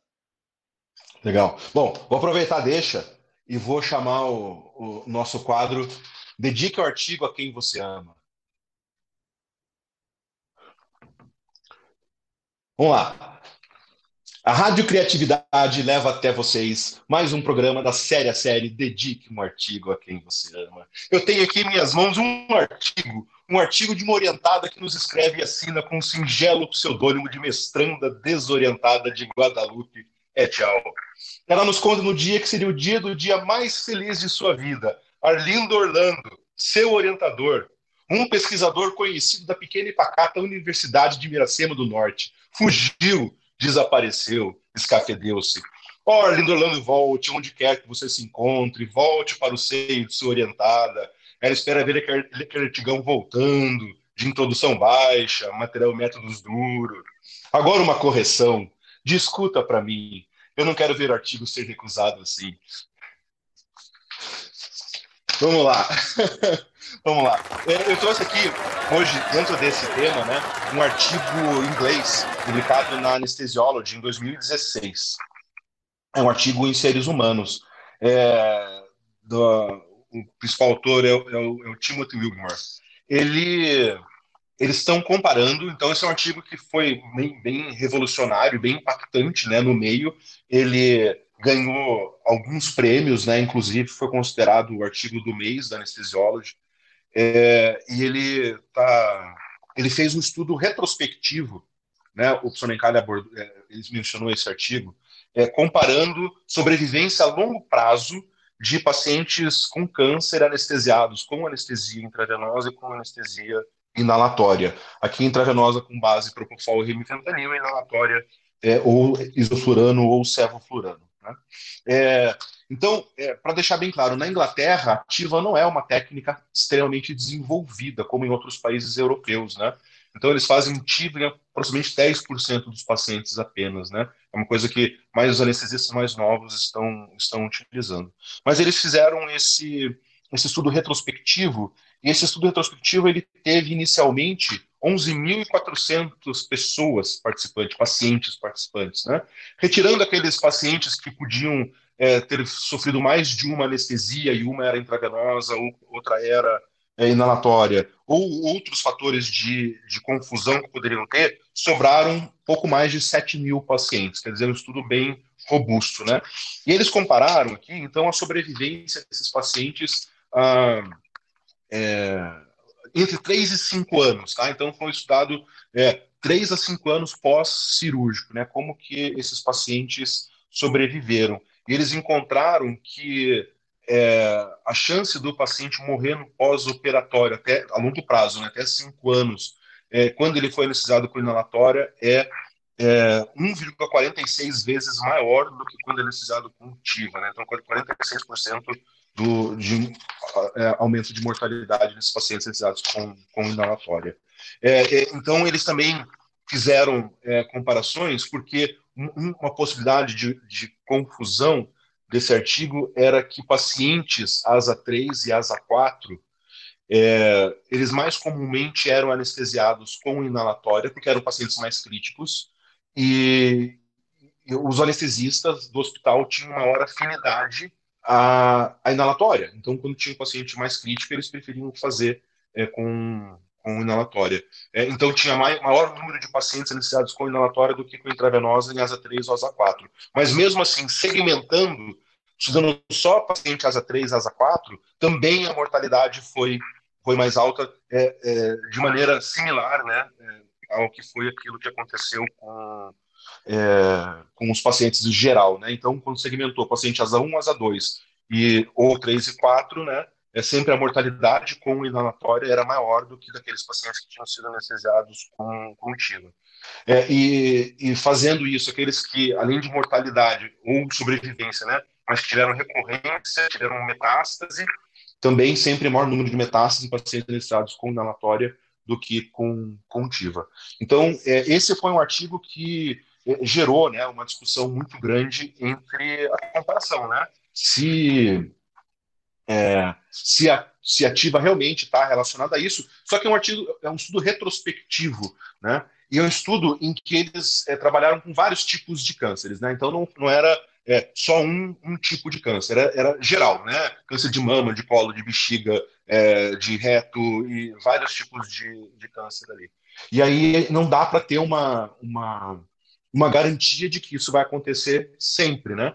É, mas é, corroborando aqueles estudos in vitro que já tinham mostrado né, a capacidade imunossupressora do, do anestésico inalatório e essa atividade imunomoduladora do Propofol, como o Bencalha citou, é, é, talvez uma é, se levanta, né? Se levanta essa essa possibilidade realmente é, bem bem sedimentada de que a ativa possa ser é, mais interessante que a inalatória. Só que isso só vai ser é, comprovado a partir do momento que existe um estudo prospectivos com isso, né, e esses estudos prospectivos sejam detalhados, porque você falar que é, de um paciente oncológico é a mesma coisa que você falar que anestesia intravenosa é melhor do que anestesia inalatória para cão. Não, você não pode falar isso, porque você tem diferentes tipos de pacientes. Tem paciente que se indica anestesia inalatória e não anestesia intravenosa.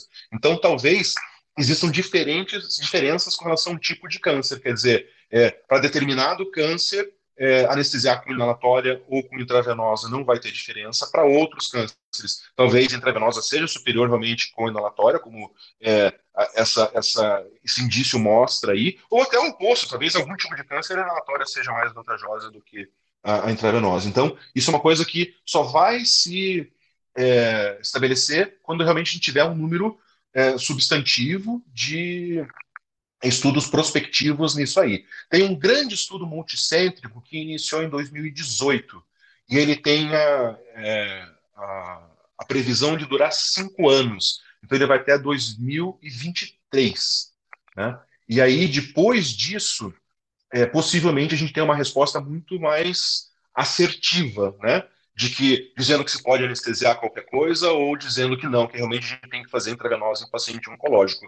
É, por enquanto, é, é posição profissional de cada um, né? O que a gente vai escolher? Se é, você vai se adiantar e tirar uma conclusão precipitada, mas que é, pode ser que você ajude vários pacientes, ou se você vai seguir um método conservador e esperar realmente é, alguém falar assim, é, não, não tem que usar tal técnica e não tal técnica. Né? Então, como o Mencalha falou, eu também, a, a, gente já adotou, né, há, há uns 7, 8 anos já no hospital, que, que para o paciente oncológico a gente só faz intravenosa, a gente não faz anestesia inalatória por esse, essa situação. Né? É, quando saiu o primeiro artigo lá, que era um artigo italiano né, falando disso, é, mas acho que a gente não, realmente, não, não, não tem as diretrizes para anestesia do paciente oncológico, isso na, na medicina humana, é, não trazem essa, é, essa proibição do uso da anestesia inalatória. Talvez um dia isso aconteça, mas hoje é, não existe é, essa situação ainda, e como eu disse, isso, isso, talvez passe a existir depois do terminado esse grande estudo multicêntrico aí em 2023. Mas a gente está falando disso de medicina, de seres humanos, né? porque em cães, em gatos, não existe nenhuma situação dessa. E se existir, vai ser aqueles trabalhos típicos da veterinária com ele muito pequeno, né? Que a gente não consiga ter essa comprovação. Então, assim, ó, é, duvido que um dia a gente consiga é, realmente colocar isso na veterinária. Se a gente conseguir, vai demorar um bom, bom tempo ainda. É, adianta que é uma coisa que nós estamos trabalhando na universidade, mas a gente não tem ainda como afirmar que a gente deve utilizar uma técnica com relação à outra. Tá? E, e saiu um, é, alguns trabalhos né, com câncer de mama em mulheres. É, e os trabalhos, é, quando todos os estudos, todos os estudos com câncer de mama, quando, quando foram fazer a avaliação in vitro, perceberam né, essa diferença no câncer de mama. E foi esse, esse último estudo que o professor Mencalha citou ali, que era, era em câncer de mama.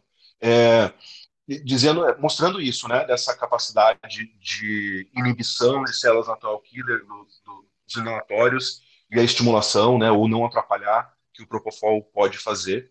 É, estudos interessantes in vitro, mas em vivo eles não conseguiram comprovar no câncer de mama, tá? Estudo prospectivo em mulheres, que mulheres anestesiadas, o estudo não foi a longo prazo, foi um estudo a curto prazo, tá? Então, a longo prazo deve vir na sequência, um estudo de dois anos, mas que mulheres com, com câncer de mama a curto prazo não tinham maior mortalidade ou chance de metástase quando comparado se elas foram anestesiadas com inalatória ou com, com anestesia intravenosa. Eu até queria chamar a professora Sabrina para a gente falar sobre isso, né? A gente consegue aplicar esse, talvez esse, esse resultado é, sobre o câncer de mama das mulheres é, para aquilo que a gente tem nas cadelas e nas gatas, né? Quer dizer, essa é, o, o, estilo do câncer é o mesmo, a gente pode, pode é, é extrapolar isso para a medicina veterinária?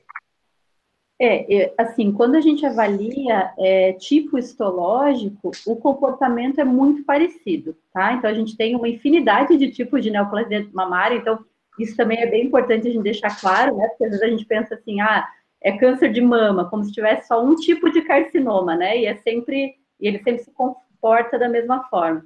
A gente tem vários tipos de carcinoma, sarcoma, tumor misto, né? Então, tumores mamários têm uma infinidade de tipos histológicos. E a gente usa a classificação humana adaptada para animais. Então, é muito parecido mesmo. Tem algumas particularidades só nos animais, e aí por isso que a gente tem que fazer algumas adaptações na classificação dos tipos histológicos, né?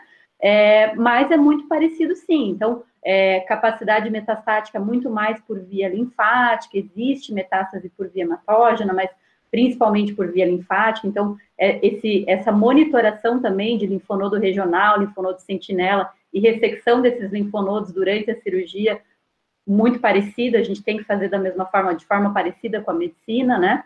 É, então, o comportamento biológico tem muita semelhança, sim. A gata tem mais particularidades, né? As gatas têm mais. Como sempre.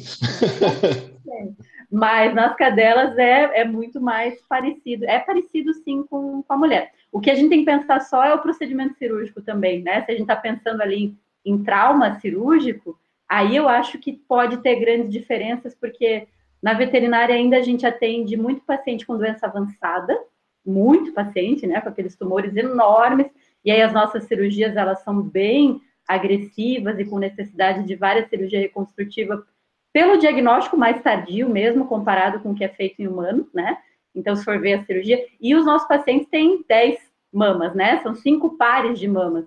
Então, quando a gente, e normalmente, como o diagnóstico é mais tardio, a gente tem todas essas mamas acometidas. Então, as cirurgias acabam sendo bem extensas. A gente tira uma área de superfície corporal num animal que é muito maior numa mulher. Então, se for ver, né, como a gente tira várias mamas, a gente possivelmente tem um trauma cirúrgico maior. Então, eu acho que na cirurgia a gente fazer a correlação, eu acho que pode mudar bastante. A gente tem que ter os trabalhos específicos mesmo na veterinária, pela extensão mesmo da cirurgia, em virtude disso, diagnóstico mais tardio, quantidade de mamas acometidas, né, extensão da cirurgia. Comportamento biológico do tumor é parecido, é muito parecido. Ah, é, legal. Até esse artigo ele traz isso, né? Porque ele está trazendo a, a, o câncer de mama da mulher e, e ele cita, né? que é uma cirurgia pouco extensa, comparado às cirurgias oncológicas, o câncer de mama mulher é uma cirurgia simples, né?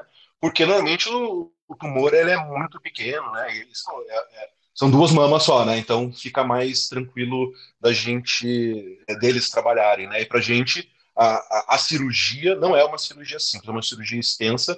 E eu acho que merece isso. Por outro lado, nós também temos uma casuística muito grande de, de tumor de, de mama, né? Então acho que a gente consegue, né? O nosso, a nossa pesquisa está sendo em cima disso, né? Em cima das mastectomias. Eu acho que a gente até podia estender essa, essa pesquisa lá para o hospital da Ansiedade Positiva, a gente trabalhar junto com, em cima disso, Sabrina, acho, Sabrina, acho que a gente está fazendo uma, é, talvez, é, trabalhar sozinho, isolado, a gente não consiga tanto resultado como a gente é, fazer junto, né, e a gente está é, com planos bem ambiciosos ali, né, com várias coisas, talvez unir forças seja seja uma coisa bem útil para a gente. Ah, Vilane, eu acho excelente. Eu acho que a, a, gente tem que mudar isso na veterinária, né? Eu acho que a gente tem que fazer os estudos é, unindo instituições, né, para a gente conseguir realmente ter um número maior de casos, uma avaliação melhor. Eu topo com certeza, acho que seria uma parceria perfeita para a gente conseguir ter mais resultados. A gente tem uma rotina muito grande mesmo, né? Então, realmente é um campo de estudo bem, bem grande. Legal, que joia. Vamos lá. Robertão, vamos lá. Cara, você acabou direcionando tua, tua vida de anestesista muito para cirurgia, é, anestesia para cirurgias oncológicas, né? Você trabalha é, é, muito direcionado a isso, né? Conta pra gente, quais são os desafios, né, da, de anestesia, para anestesiar esses pacientes aí? O que, que você diz que quando você é, passou a trabalhar mais com isso, talvez mudança de conceitos, mudança da sua realidade?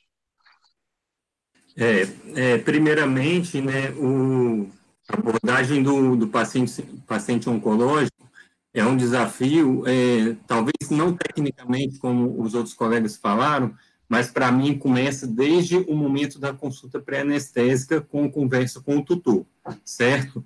é, muitas vezes, aqui no Espírito Santo, né, tem, aqui é região litorânea, muitas vezes o tutor, ele reside sozinho com o animal, né, e ele considera ele como o ente principal da família, né, então o tutor já, tá, já está bastante fragilizado, né, devido a essa situação, e tem um agravante que eu tenho pego bastante, é que uma quantidade muito grande de tutores, eles também são pacientes oncológicos, né, então isso é, causa um, uma fragilidade emocional muito grande, né, então isso aí é um, é um desafio para mim, né, a gente, a nossa equipe já está é, providenciando um psicólogo para poder tratar dessa parte com, com o, o paciente, com o tutor, a gente não gerar o tanto desgaste emocional, né?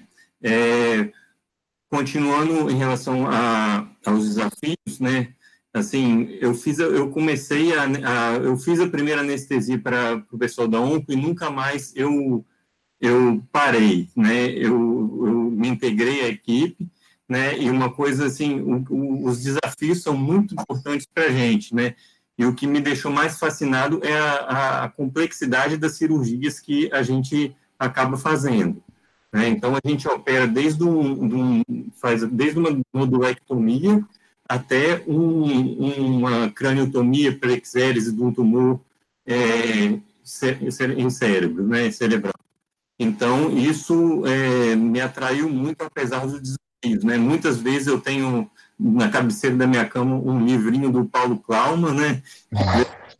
Que de vez em quando eles, eles, me, eles me, passam um, é, chega assim, a gente tem um grupo do WhatsApp, né? Então vê uma cirurgia extremamente complexa, daí eu já corro lá à noite antes do dia anterior da cirurgia para ver, ver algum tipo de bloqueio que eu, que eu possa tentar abordar, se não for um bloqueio que eu domino, né? E tem o livro do Mencalli também, que, e, e, também eu sou amigo pessoal do Mencalli, depois eu corro o livro para ele ou até mesmo para você, né, professor? Professor, me socorre e tal, né? Mas o nosso trabalho tem sido um trabalho de excelência, né? É, o que o muito importante também, né, e é um grande desafio, é a gente interferir o mínimo possível na imunidade do paciente em relação à anestesia, né? Porque como é, a Sabrina é, falou em relação à cirurgia, qualquer tipo de, de procedimento interfere no paciente que já está mais frágil. Né?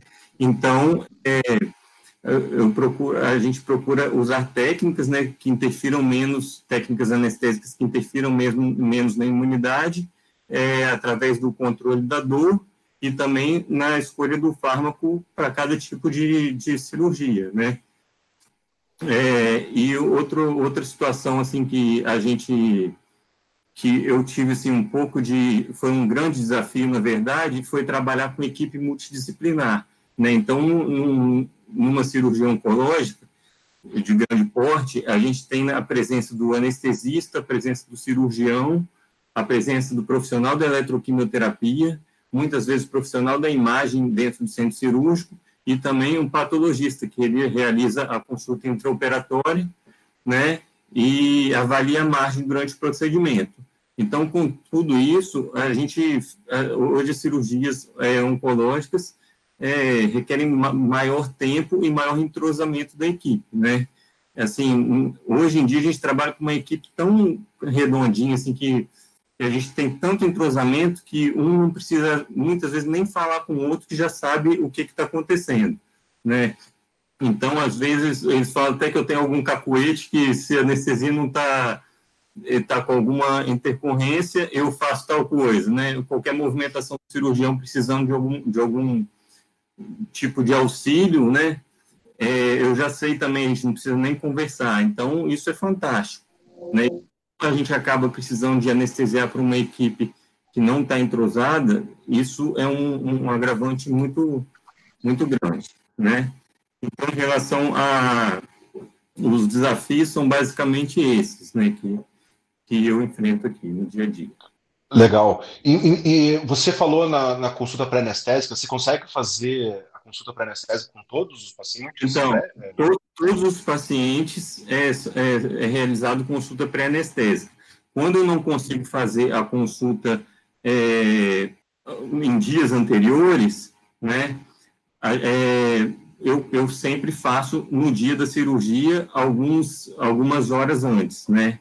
Então, é, a gente tem toda uma equipe que eu até vou comentar mais para frente, né, onde a gente realiza todos os exames, tudo, é feito todo um estudo antes, né, e quando não dá para eu estar presente no dia dessa consulta multidisciplinar, daí eu consigo fazer essa consulta no dia da, da uhum.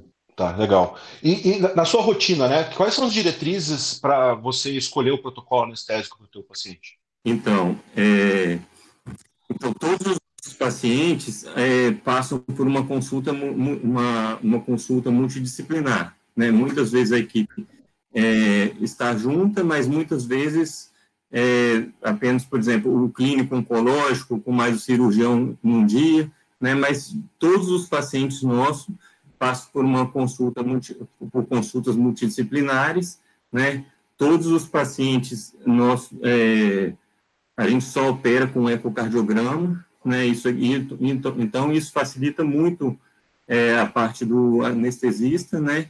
Porque eu até falo com, com as pessoas, assim, nossa, é, você realiza algumas cirurgias de tanta complexidade, como que é isso e tal? Eu falo que para mim, é, por exemplo, uma mandibulectomia é muito mais simples trabalhar com essa equipe, com a equipe entrosada, que tem todo esse trabalho antes, você tem acesso a todos os exames, né? Tudo que você precisa é feito antes de entrar. Então você tem um planejamento anestésico, né? Um planejamento cirúrgico.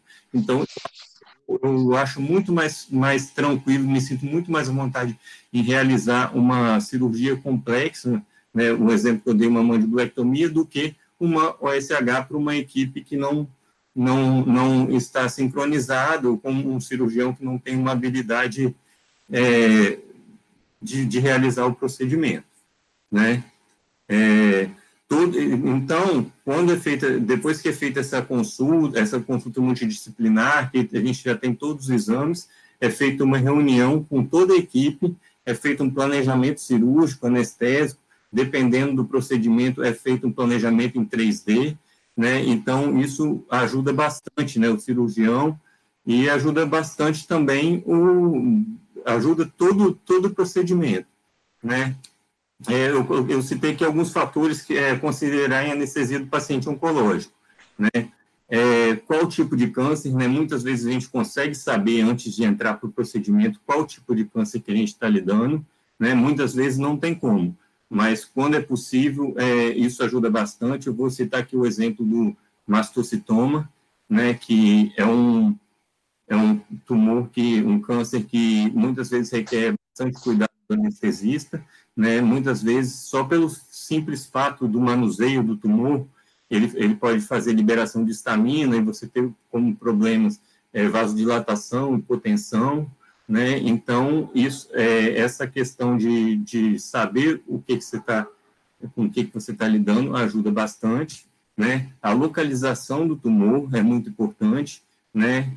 É, que, aí, que você consegue fazer um planejamento, né, para bloqueio locorregional, né? Você sabendo a, a, localização antes do procedimento, com todos os exames de imagem, né? Muitas vezes a gente perde a anatomia é, por conta do, do tumor, mas os, os exames de imagem é, nos ajudam nessa questão, né?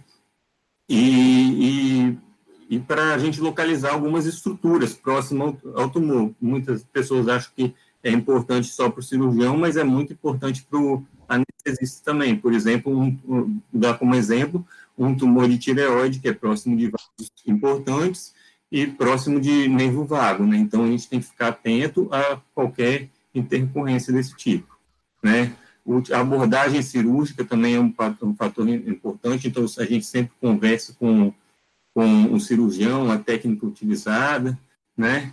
E grande parte dos nossos pacientes oncológicos é, são geriátricos, né? E, e, e, sendo paciente geriátrico, ele tem algumas é, algumas doenças relacionadas à senilidade, né, como cardiopatias, hepatopatias, nefropatias, doenças endócrinas, né? Então, para esse e, e, todos esses pacientes da onco, eu opto pelo, pela anestesia é, intravenosa total. É, 99% deles eu trabalho com anestesia intravenosa total e associada a bloqueios bloco-regionais, né? Então, essas são as diretrizes. Legal, cara. Joia, excelente. Pessoal que está aqui no, no, no chat participando, né? A Bárbara, a Tanner está aí, Iana, Thiago, Jamile, Laís, Horse Vlog, o Beto, Paula, Bruninha, é, pessoal todo. Ó, o Cris, o Cris está tá mandando beijos pro Mencalha aqui. A Nicole, Nicole, Bruna. É, gente, legal, obrigado pela participação de todos. Quem, é, a, daqui a pouco a gente vai abrir as perguntas para todo mundo responder aqui. Então, podem, podem mandar as perguntas agora na sequência aqui. Tá? Quem fez uma pergunta que eu não respondi, é, ou que a gente não respondeu, por favor, copia lá e cola de novo aqui, para a gente já fazer agora a partir da, da sequência aqui. A gente já vai abrir para as perguntas para vocês. É, Alberto, você está falando tanto é, dessa de anestesiar para onco, né, com essa equipe maravilhosa que você tem aí, que dá uma vontade louca de trabalhar e do seu jeito, né? saudade, saudades de trabalhar com, com, com, com onco e, e, aquela equipe maravilhosa, né, que sempre estuda e trabalha tão bem o paciente antes do procedimento. É, mas então, te, torna um pouco mais palpável para a gente. Conta um caso clínico aí para a gente entender como que acontece as coisas aí. É, eu separei, na verdade, três casos, mas se, se o tempo for curto, você pode ficar à vontade de me interromper. Um, um, um, primeiro caso assim mais marcante, né, que que que eu anestesiei foi uma craniotomia rosto tentorial para exéries de um tumor cerebral, né? Esse caso eu ainda não estava com a equipe, né? Foi até um grande susto no dia quando fiquei essa, essa cirurgia, né? Porque eu não estava com essa equipe, mas eu estava com eu trabalhava, eu ainda trabalho, né? Eu, essa, essa cirurgia foi realizada no SOS Hospital Veterinário, que tem uma equipe muito forte também, né? Foi realizado pelo Gustavo Baiuto, essa cirurgia, que ele é um profissional excelente de São Paulo. Né? Então, esse caso foi o seguinte: eu estava à noite, né, já, próximo do, do, horário de dormir, eu já tinha planejado tudo que eu tinha que fazer no outro dia, e eu recebi uma, uma mensagem por WhatsApp do grupo do hospital falando: Ó, oh, tem uma luxação atlantoaxial para você fazer amanhã, a tal horário. Beleza, fechei e acabei colocando o celular no silencioso, desliguei e fui dormir. Na hora que eu acordei, ah, antes da luxação axial tem um tumor, é, tem uma craniotomia. Então, eu falei, putz, não vai dar nem para tempo de, de planejar, né? Então, eu estudei durante o café da manhã. né, esse, esse, paciente, eu tive acesso a todos os exames durante a, a consulta pré-anestésica, que lá eu consegui fazer também, né? Então, era um, um meningioma atípico, que ele estava ele infiltrado no cérebro, né, de uma paciente, a Belinha, uma paciente de 11 anos, né, ela, era, ela tinha endocardiose, e, é, e eu fiz o planejamento lá durante, durante a consulta, já fui pensando no que fazer. Né, era uma paciente extremamente agitada, de uma veterinária, né, então, CRMV positivo. CRMV positivo. A paciente veio com planejamento em 3D também, né, durante do planejamento cirúrgico em 3D, foi bem interessante, né. Essa paciente, eu anestesiei com anestesia intravenosa total, né, que é a maior indicação, né, para paciente é, para neurocirurgia. Neurocirurgia. Né? Então, a gente tentou é, reduzir ao máximo o metabolismo dela é, durante o procedimento, né. Então, realizei uma pré-medicação com dexmedetomidina, dose analgésica de ketamina e metadona. É, em seguida, eu coloquei na infusão de remifentanil por 10 minutos e fiz a indução com, com o propofol. A manutenção foi feita com propofol, remifentanil, dose analgésica de ketamina, dexmedetomidina, e na época eu usava ainda infusão de líquido, né? É, esse paciente foi muito interessante porque assim, eu não tinha muito acesso a, eu não conseguia ficar próximo do paciente durante a anestesia e eu não tinha bloqueador, eu não, tra, não eu não trabalhava com bloqueador neuromuscular, né? Então, é, esse paciente eu mantive em taxa fixa de Propofol, né? Eu mantive na taxa de 0,3 é, miligramas quilo minuto, né? Hoje em dia a gente trabalha com uma taxa bem mais baixa, né? Com a taxa de 15 microgramas quilo hora de remifentanil e 1 micrograma quilo hora de dexmedetomidina, né? E esse paciente se manteve numa estabilidade incrível, né?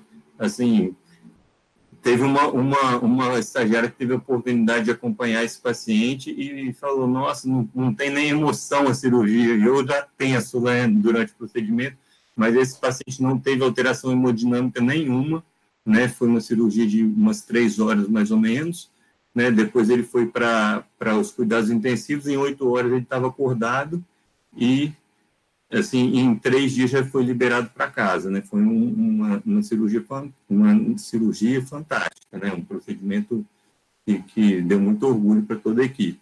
Infelizmente, depois de seis meses, o, o tutor retirou por conta própria os anticonvulsivantes. Dois dias depois convulsionou e morreu. Depois, dois dias depois que ele tirou. Então, esse paciente a gente teve uma sobrevida de seis meses né? O tutor não quis fazer quimioterapia, nada, e mesmo assim teve uma sobrevida de seis meses, né? Tá. Alberto, deixa eu fazer o seguinte, deixa eu, eu, eu, continuar aqui. Eu acho que quando a gente chegar no finalzinho lá, você conta esses outros casos aqui, porque você não tem tempo, a gente quer, quer ver. Mas o, Leandro tá ansioso ali, que não, a gente não chama ele logo, né? Tá louco para falar ali. deixa, deixa eu chamar, a gente já continua ali. Ah, Leandro, vem, vem aí, cara é, a tua rotina, a tua realidade não é como o Alberto, né? Trabalhando num centro oncológico, né? A vida do, de, de anestesiar volante é, às vezes pode ser bem, bem diferente aí, né? É, é, conta aí. Muitas vezes na rotina a gente não tem um paciente que tem tão bem estadiado, né? Com uma, uma avaliação pré-anestésica tão bem quanto é isso que, que o Alberto passou para gente. É, como que você faz isso? Quais são as tuas é, exigências mínimas né, de avaliação pré-anestésica do paciente para que estabelecer, né, para poder entrar com o paciente em cirurgia. A realidade né, do anestesista volante. Então, é, graças a Deus, assim, eu tenho duas realidades, né? Uma do volante, até uma área carente aqui do Rio, área média, assim, de, de, de classe média, e eu tenho uma realidade de um hospital referência aqui no Rio, que é o anestesista. O animal vem todo triado já para mim, com eco, eletro, com, com exames é, laboratoriais, né, hemograma, bioquímico, às vezes ultra, vem completo. Mas é, esse aí o Roberto já falou, né, que, já, já, deu já uma noção para o público aí que está ouvindo. Agora, a realidade do volante realmente é assim é, é um tanto quanto complicada, porque a gente chega no, lá no, no, no, na clínica ou no hospital e geralmente é uma clínica, é um hospital, porque geralmente o hospital cria mais. Mas aí o paciente, às vezes, não tem nem exame, entendeu? É, nem o exame de sangue. E às vezes pode ser uma emergência, por exemplo, um, um tumor de baço que tem que operar, não tem jeito, não tem onde correr. Mas, assim, os animais que, que eu consigo, né? Eu peço o mínimo de, de um hemograma, um bioquímico, e se eu puder escolher, né, na parte de, de cardiologia, eu prefiro sempre optar pelo eco, me dá uma dimensão melhor do quadro desse animal. E e aí muitas das vezes vai me nortear. Agora, quando eu chego na clínica, só tem um hemograma com bioquímico, cara, é, eu demoro mais, eu faço uma consulta pré-anestésica ali no momento, né? é, vai me requerer mais tempo. Se eu tiver outras anestesias, já começa a atrasar minha rotina, porque o volante é assim, eu marco uma agora, daqui a três horas eu já se programa para marcar outra e depois outra. Mas aí a gente perde um tempo maior de conversar com o proprietário, a anamnese, e, e aí faz o exame físico no animal, né, para saber como ele está, e até avalia que tumor que é, e qual é a margem, se a cirurgia vai ser tão cruenta ou não, para ver a quantidade, o que, que você vai usar, né? se vai fazer bloqueio, se não vai, se vai usar uma analgesia é, é sistêmica. Então, assim, a gente fica, a gente perde mais tempo, na verdade, né, nessa avaliação. Agora, meus exames, é, assim, o, a, a, mínima exigência que eu peço. E, assim, a, até nessas clínicas menores já sabem que, eu, eu, eu preciso, pelo menos, do exame de sangue, hemograma bioquímico e a parte cardiológica. Porque, assim, você anestesiar no escuro é complicado. E muitas das vezes, quando eu estou anestesiando no escuro, o animal geralmente é idoso, como o Alberto falou, né? Ele é geriatra. Então, assim, a gente faz uma, uma anestesia protetiva, né? Você vai tentando. Ah, tem um sopro. Você não sabe geralmente o grau do sopro, apesar de dar para ter uma noção, mas não tem. Você não sabe, é, não tem eco. Então, assim, eu faço uma, uma anestesia protetiva para mim e para o paciente. É. Cara, é, a gente eu trabalhei né, numa época em que era muito comum chegar o paciente. Então, assim, ó, eu, é, a gente trabalhou numa, numa época em que era comum chegar o paciente para a gente. É, a gente tem uma. É, então, eu estava falando né, que a gente veio numa época que muitas vezes a gente pegava um paciente oncológico sem estadiamento adequado, sem, sem uma. Voltei. É, então, o que acontecia? É, às vezes a gente tinha um paciente com metástase pulmonar que não tinha pulmão viável e você só ia descobrir isso durante a anestesia, né? É, o paciente tinha tosse, você escutava algumas alterações lá, mas você nem conseguia entender se, se era um paciente cardiopata, né, já que era um geriatra, ou se esse paciente tinha metástase pulmonar mesmo, descobria claro. que não dá. Mas eu só, estava complementando aqui do que você falou, né, que às vezes a nossa realidade não é tão, tão perfeita, né, como, como poderia ser, é, como talvez a gente hoje encontre muito mais, né, é, quando a gente anestesia para oncologistas ou para cirurgiões né, com uma vocação oncológica legal e com cuidado maior com o paciente, a nossa vida sempre fica muito mais fácil, né? É, mas bom, complementa aí, cara. Me diga uma coisa. É, aquilo que, que, que, a gente abordou até agora, né? Essa analgesia preemptiva, é, realizar ativa, fazer bloqueios regionais. É, você consegue fazer isso? Você falou que tem uma realidade dentro de um hospital legal, né, que se deve ter um pouco mais de liberdade, né? Mas para o volante nem sempre ele consegue ter, porque às vezes também não tem à disposição sempre todo o material. Como que você é, consegue abordar? Você tem o conhecimento técnico para fazer alguma coisa bem legal, mas a prática às vezes não, não te permite fazer tudo. Como você lida com isso e o que você consegue fazer? Então, é, na maioria das vezes, assim, eu prezo pelo paciente, né? É, a gente sabe que hoje em dia você fazer bloqueio né, requer investimento, tanto em cursos, porque a curva de aprendizado não é, não é, é rápida, você demora nessa curva de aprendizado. Então, assim, mas eu prezo mais pelo paciente. Às vezes, é, o custo da minha anestesia fica muito mais alto, né, fazendo TIVA e bloqueio, mas eu também não me incomodo, porque Cara, o que dói, acho que dói mais para um anestesista é ver um animal sentir dor. E a dor hoje, para mim, é assim, eu, eu abomino, não, não tem como. A dor tira a dignidade do ser humano.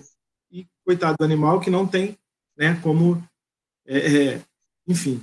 Então, assim, apesar desse, de, é, é uma realidade diferente quando anestesia nesses outros lugares, né, é, mas eu tento fazer sempre bloqueio, é, naquilo que eu posso. Eu não tenho ultrassom.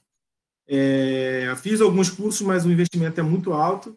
E apesar de ter alguns ultra, ultrassom aí é, é portáteis, né? Tem até um, um novo agora da Apple, né? Que tem, tem o da RZ, tem uns outros também que dá para a gente fazer, mas sim, não não costumo fazer, mas eu faço muito com um neuroestimulador.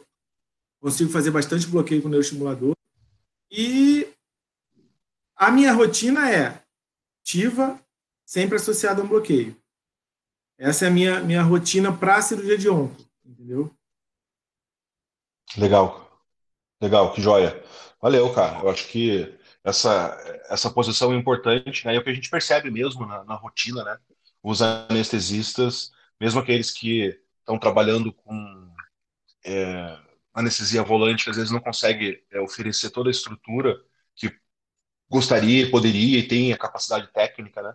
Mas a gente vê isso, né? Esse esforço muito legal para ter um, um resultado é, é bem, bem, bem importante, né? Da, da, um esforço, é, um envolvimento financeiro, uma dedicação, um gasto, um investimento legal para que o nosso resultado fique cada vez melhor. Tá? Então, gente, agora eu vou chamar aqui é, algumas perguntas do, do chat, né, e já agradecer o pessoal. É, daí, nesse momento, a gente vai, acho que todo mundo vai poder responder aqui as perguntas. A gente, é, Alberto, conta depois mais uma, mais um pouco lá. O pessoal entrou numa discussão aqui, né, de como estavam assistindo, né, o que o pessoal estava achando do, do YouTube. E legal, valeu que é, o pessoal está gostando do, do, uso do YouTube, algumas pessoas ainda assistindo no celular, outras no computador, tablet. É, é isso aí, legal. Beleza, vamos lá. É, então, é, entramos todo mundo, todos juntos aqui. É, a Isabela falando, mesmo com uma estrutura mais precária, o Leandro Arrasa, já tive a oportunidade de acompanhar algumas cirurgias dele, ele anestesiou. Legal, que joia. Tem é, mais um comentário, que é realmente horrível anestesiar sem uma boa estrutura. Quando você está no meio do procedimento e olha para o lado, uma coisa que funciona é teu estetoscópio e teu ouvido. Né? Nem sempre é, é, tão fácil a nossa vida. É, bem, cara, tem uma pergunta aqui sobre é, se você não entrou com uma gabapentina no, no pré-operatório, né? É, o uso pós-operatório é, vai ser útil? Tem alguma coisa já de publicação nisso que pode, pode ajudar a gente? Legal, né? Assim, o gabapentinoide ele tem uma atuação muito importante quando existe um componente neuropático da dor. É, então, assim, é, não existem publicações com o uso da gabapentina só no pós-operatório. Então, assim, ou você usa de uma forma preemptiva e mantém a gabapentina ou a pré-gaba aí no pós-operatório, ou realmente, é, assim, a minha opinião é que não, não deve ter um resultado tão satisfatório, né? Até porque é, se a gente pensar assim num componente pós-operatório, uma dor de origem nociceptiva inflamatória, é, agora, se tiver componente é, é, neuropático, acredito que possa funcionar, tá? Mas não tem esse estudo ainda aí dizendo que é, a gente usa só no pós-operatório, tá? Ou a gente começa preemptivo, ou a gente realmente opta por usar uma, uma outro tipo de, de droga. É isso aí. Eu acho que estamos lá. Alberto, então, conta pra gente aquele, aquele segundo caso que você queria contar lá, que eu acho que então, esse, esse caso é, é do ROC, um SRD, é, que eu fui acionado para estudar o caso dele e planejar, planejar o procedimento anestésico. Ele é um, era um paciente que necessitava de uma lobectomia hepática por, por, conta de um carcinoma hepatocelular, hepatocelular difuso, e eu fui muito questionado por conta desse paciente, né, porque eu optei por fazer ativa e, e muitas pessoas me questionaram, questionaram como é que você vai fazer usar Propofol em infusão contínua num paciente que todo, todo esse comprometimento hepático. Ele só foi, é, só foi optado cirurgia porque é, o lobo esquerdo dele é, estava prestes a romper, né, o tumor. Então, por isso que, que, que optou, optou por cirurgia. E, assim, eu sofri bastante crítica antes desse procedimento, mas mesmo assim segui em frente. Fiz o planejamento, né, esse paciente eu anestesiei com é, premedicação dexmedetomidina e metadona. A indução eu fiz com dose analgésica de ketamina e propofol e a manutenção remifentanil na dose de 5 microgramas quilo hora e dexmedetomidina 1 micrograma quilo hora e propofol consegui manter no início da cirurgia 0,1 miligramas, é, 0,1 microgramas quilo hora, 0,1 miligramas quilo minuto e durante o procedimento eu consegui chegar até meio. Foi um paciente que, que assim foi super estável também. No final da cirurgia, foi uma cirurgia um pouco complexa. No final da cirurgia eu instilei a lidocaína é, dentro da cavidade e foi assim, teve um retorno anestésico muito rápido, um paciente que retornou é, da anestesia em menos de três minutos. A gente conseguiu trabalhar com dose bem baixa de, de propofol e, assim, o resultado foi fantástico. Esse paciente é legal porque a gente já acompanha ele há dois anos, né? Então, depois que ele saiu do procedimento, ele foi para a equipe da ONG, foi para quimioterapia, né? E ele está super controlado. Eu tive notícia há umas duas semanas atrás, né? O paciente já tem dois anos que, que passou por esse procedimento e está ótimo né? Nem parece que tem câncer. Legal, que joia. A, a, a recuperação não foi demorada, então? Muito rápida, em três minutos ele já estava estubando, né? Assim, eu considero bem rápido, né? Legal, fantástico. Eu, eu, eu gostaria de agradecer demais a presença de todos vocês, é, a participação, assim, eu realmente tô satisfeitíssimo, superou minhas expectativas, eu acho que a gente conseguiu é, passar uma informação legal para o pessoal que está assistindo aí, o pessoal que vai assistir ainda. Então, vou chamar cada um de vocês agora ali, vocês podem se despedir, né? É, mas mais uma vez, queria agradecer demais. Sabrina, por favor. É, bom, pessoal, nossa, eu, eu como cirurgiã, né, como oncologista e não anestesista, né, então podem ter certeza que eu aprendi muito, né, nesse encontro e nessa discussão. Para mim foi extremamente proveitoso. É, achei excelente também, Vilane, parabenizo pela iniciativa, achei fantástico.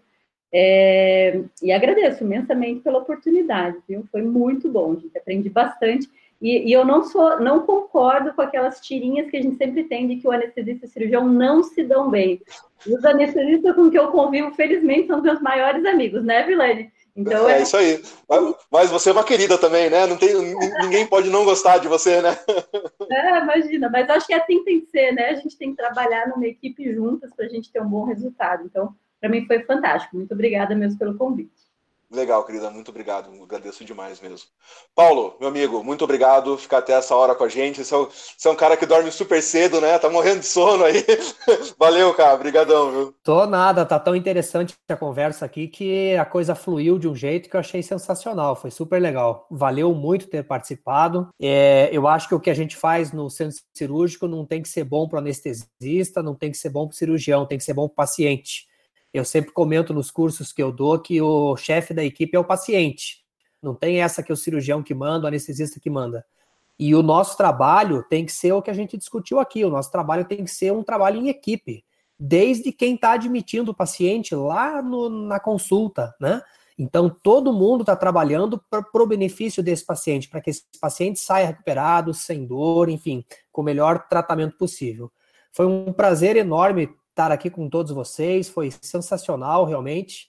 E não tô com sono, não. Se a gente pudesse ficar aqui até duas horas da madrugada, discutindo tudo isso daí. Mas não Valeu. dá, né? Valeu, muito, muito obrigado. Professor Mencalha, mais uma vez, cara, obrigado por participar com a gente aqui, mais uma live, é, e por todas as a participação, as explicações, é, realmente foi uma coisa que é, é, é, talvez um dia importante realização na nossa profissão, na nossa vida profissional. Com certeza, mestre. o agradecimento é todo meu, né? agradeço de coração.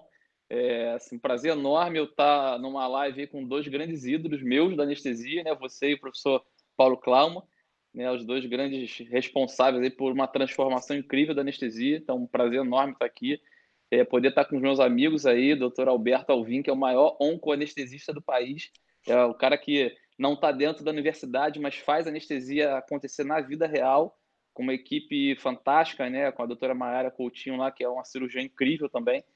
É, doutor Leandro Agueda, que é meu grande amigo, irmãozão aí que está debutando em live, então um prazer enorme poder estar tá, tá aqui com ele.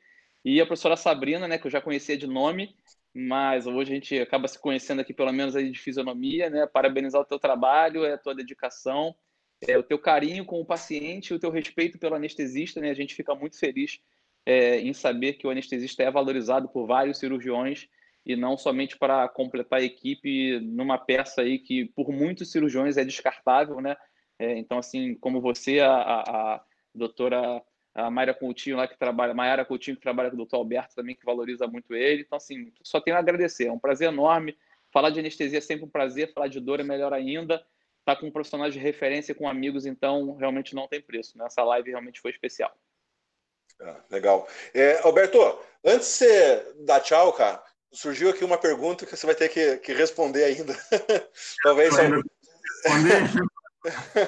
Se alguém puder ajudar aí também, eu, eu realmente eu não tenho informações para é, responder isso aqui.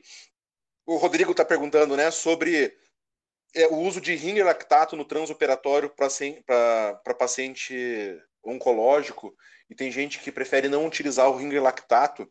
É, tem algum fundamento isso? É lenda? O que, que você pode falar para gente aí?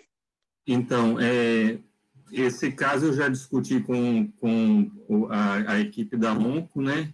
E para eles, é, isso aí foi uma teoria que foi levantada que, que hoje em dia não, não tem relevância, né? Eu não sei se algum colega conseguiria me ajudar nessa questão, né? Mas lá a gente tem abertura para usar o, o, o, fluido necessário para o paciente anestesiado.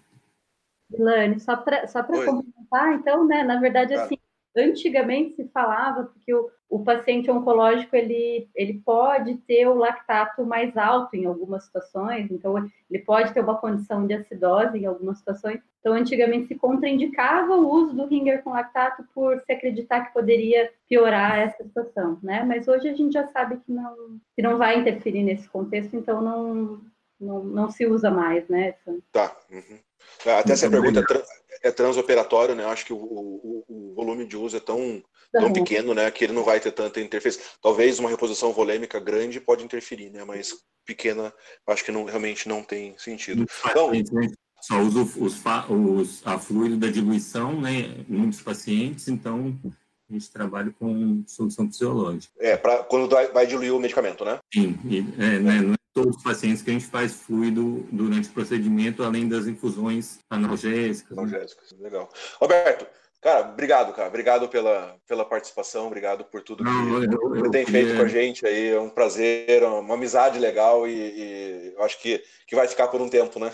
por um bom tempo. Nossa, só tenho a agradecer, né? Fazer essa live junto com meus ídolos, nossa, é muito gratificante. Assim, confesso que eu fiquei bastante nervoso, né? Porque, pô, olha, olha a equipe de peso. Sabrina, Rodrigo Mencari, Calma, Guvelani, né? Tem, é, é, assim, eu sofri uma pressão grande, né? Mas o, Paulo Calmo está na minha cabeceira, né, com o livro que eu sempre recorro. Então, assim, eu queria só agradecer a vocês, né? É muito orgulho para uma pessoa que, que não está no meio acadêmico, né? Poder participar de eventos tão importantes como esse, né? Só tenho a agradecer. Muito obrigado. Legal, cara. Eu que agradeço. Obrigadão mesmo. Leandro, valeu, cara. Obrigado pela participação, debutando em live, né?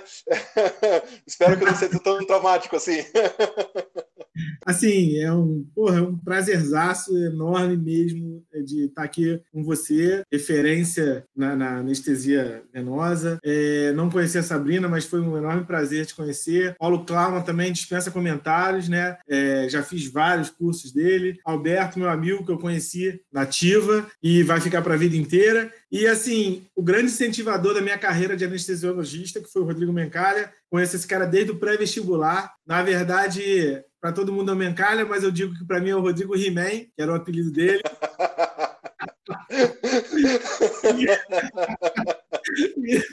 Na verdade, cara, assim, você não sabe a emoção que eu estou sentindo aqui, de ter todos vocês aqui. E muito obrigado pelo convite. Sempre que precisar de mim, a gente está aqui para contribuir, para ajudar, para somar. E um recado que eu deixo aqui para toda essa galera mais nova que está entrando na anestésio hoje, apesar das dificuldades, cara, do, dos lugares que você anestesia, da condição financeira, tente sempre prezar pelo paciente. Porque não matar não é anestesia. Muita gente acha que anestesia botou para dormir, o paciente acordou, ok. Não, não é ok. Então, assim, eu vejo muita gente nova só prezando pela, pela, pela, por, pelo paciente vira a sono e sair do sono. E a gente sabe que não é isso. Então, assim, apesar das dificuldades, faça o melhor que você pode fazer, busque se qualificar, busque curso, busque é, o bloqueio local regional, enfim, mas preze pelo paciente, tá? Muito obrigado aí pela, pelo convite, estamos sempre à disposição. É, gente, é, dizer, mais uma vez, agradecer a todos, todos vocês é, pela participação.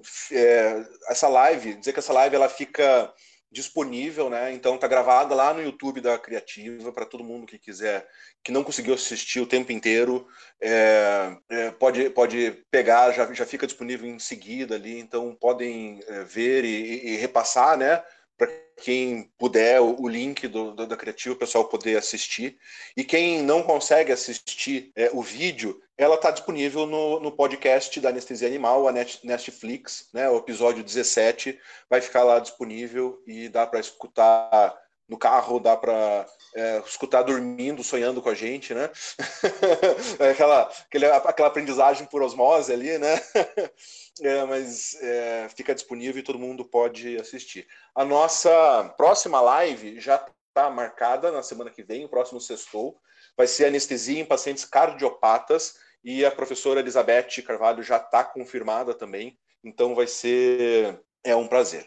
E queria despedir, me despedir dizendo isso, né? Que a anestesia para cirurgia oncológica ela também está crescendo demais. a gente também está conhecendo, né, várias coisas que a gente não fazia ideia. Eu acho que permitiu com que o anestesista é, voltasse a estudar imunologia trabalhar imunologia, que era uma coisa que quando eu virei anestesista eu nunca imaginei que eu ia é, voltar a fazer isso, né? Eu fui um péssimo aluno de imunologia e é, tive, me ferrei, né? Porque tive que voltar a estudar tudo isso depois, que já não não tinha uma capacidade cognitiva tão grande quanto, quanto fiz a faculdade, né? Mas é, é, e com isso a gente está, é claro que tudo evolui, né? Toda a ciência evolui, a gente vai vai evoluindo junto, né? É, espero que a gente consiga logo ter respostas sobre vários temas que a gente abordou hoje aqui, é, que não estão completamente elucidados, assim como a medicina está buscando isso, que a gente consiga fazer isso e a nossa é, capacidade científica, né, que tupiniquim aqui, a gente está realmente fazendo um estudo que é, está nos orgulhando, tenho certeza que vai, vai nos orgulhar cada vez mais. Então, pessoal, quem ficou até agora assistindo, muito obrigado pela participação, espero que tenha sido a contento. É, obrigado de novo a Fernanda, obrigado ao Lucas, valeu por toda parceria, por fazer tudo isso possível. Lucas, de novo, né? Tá quase acabando, mas parabéns, feliz aniversário. É, você não pode tomar nada nesse período, né? Mas pode deixar que eu vou tomar mais uma cervejinha para você aqui até o final. Gente, valeu, obrigado, um beijo a todos, até, até mais. Valeu. Você acabou de ouvir a Nestflix em podcast. Para conhecer mais novidades sobre anestesia animal, acesse nosso site. E para ouvir outros episódios, pesquise dentro de seu aplicativo de podcasts favorito pelas tags a Nestflix, Anestesia Animal ou Borel Acesse nosso site anestesiaanimal.com.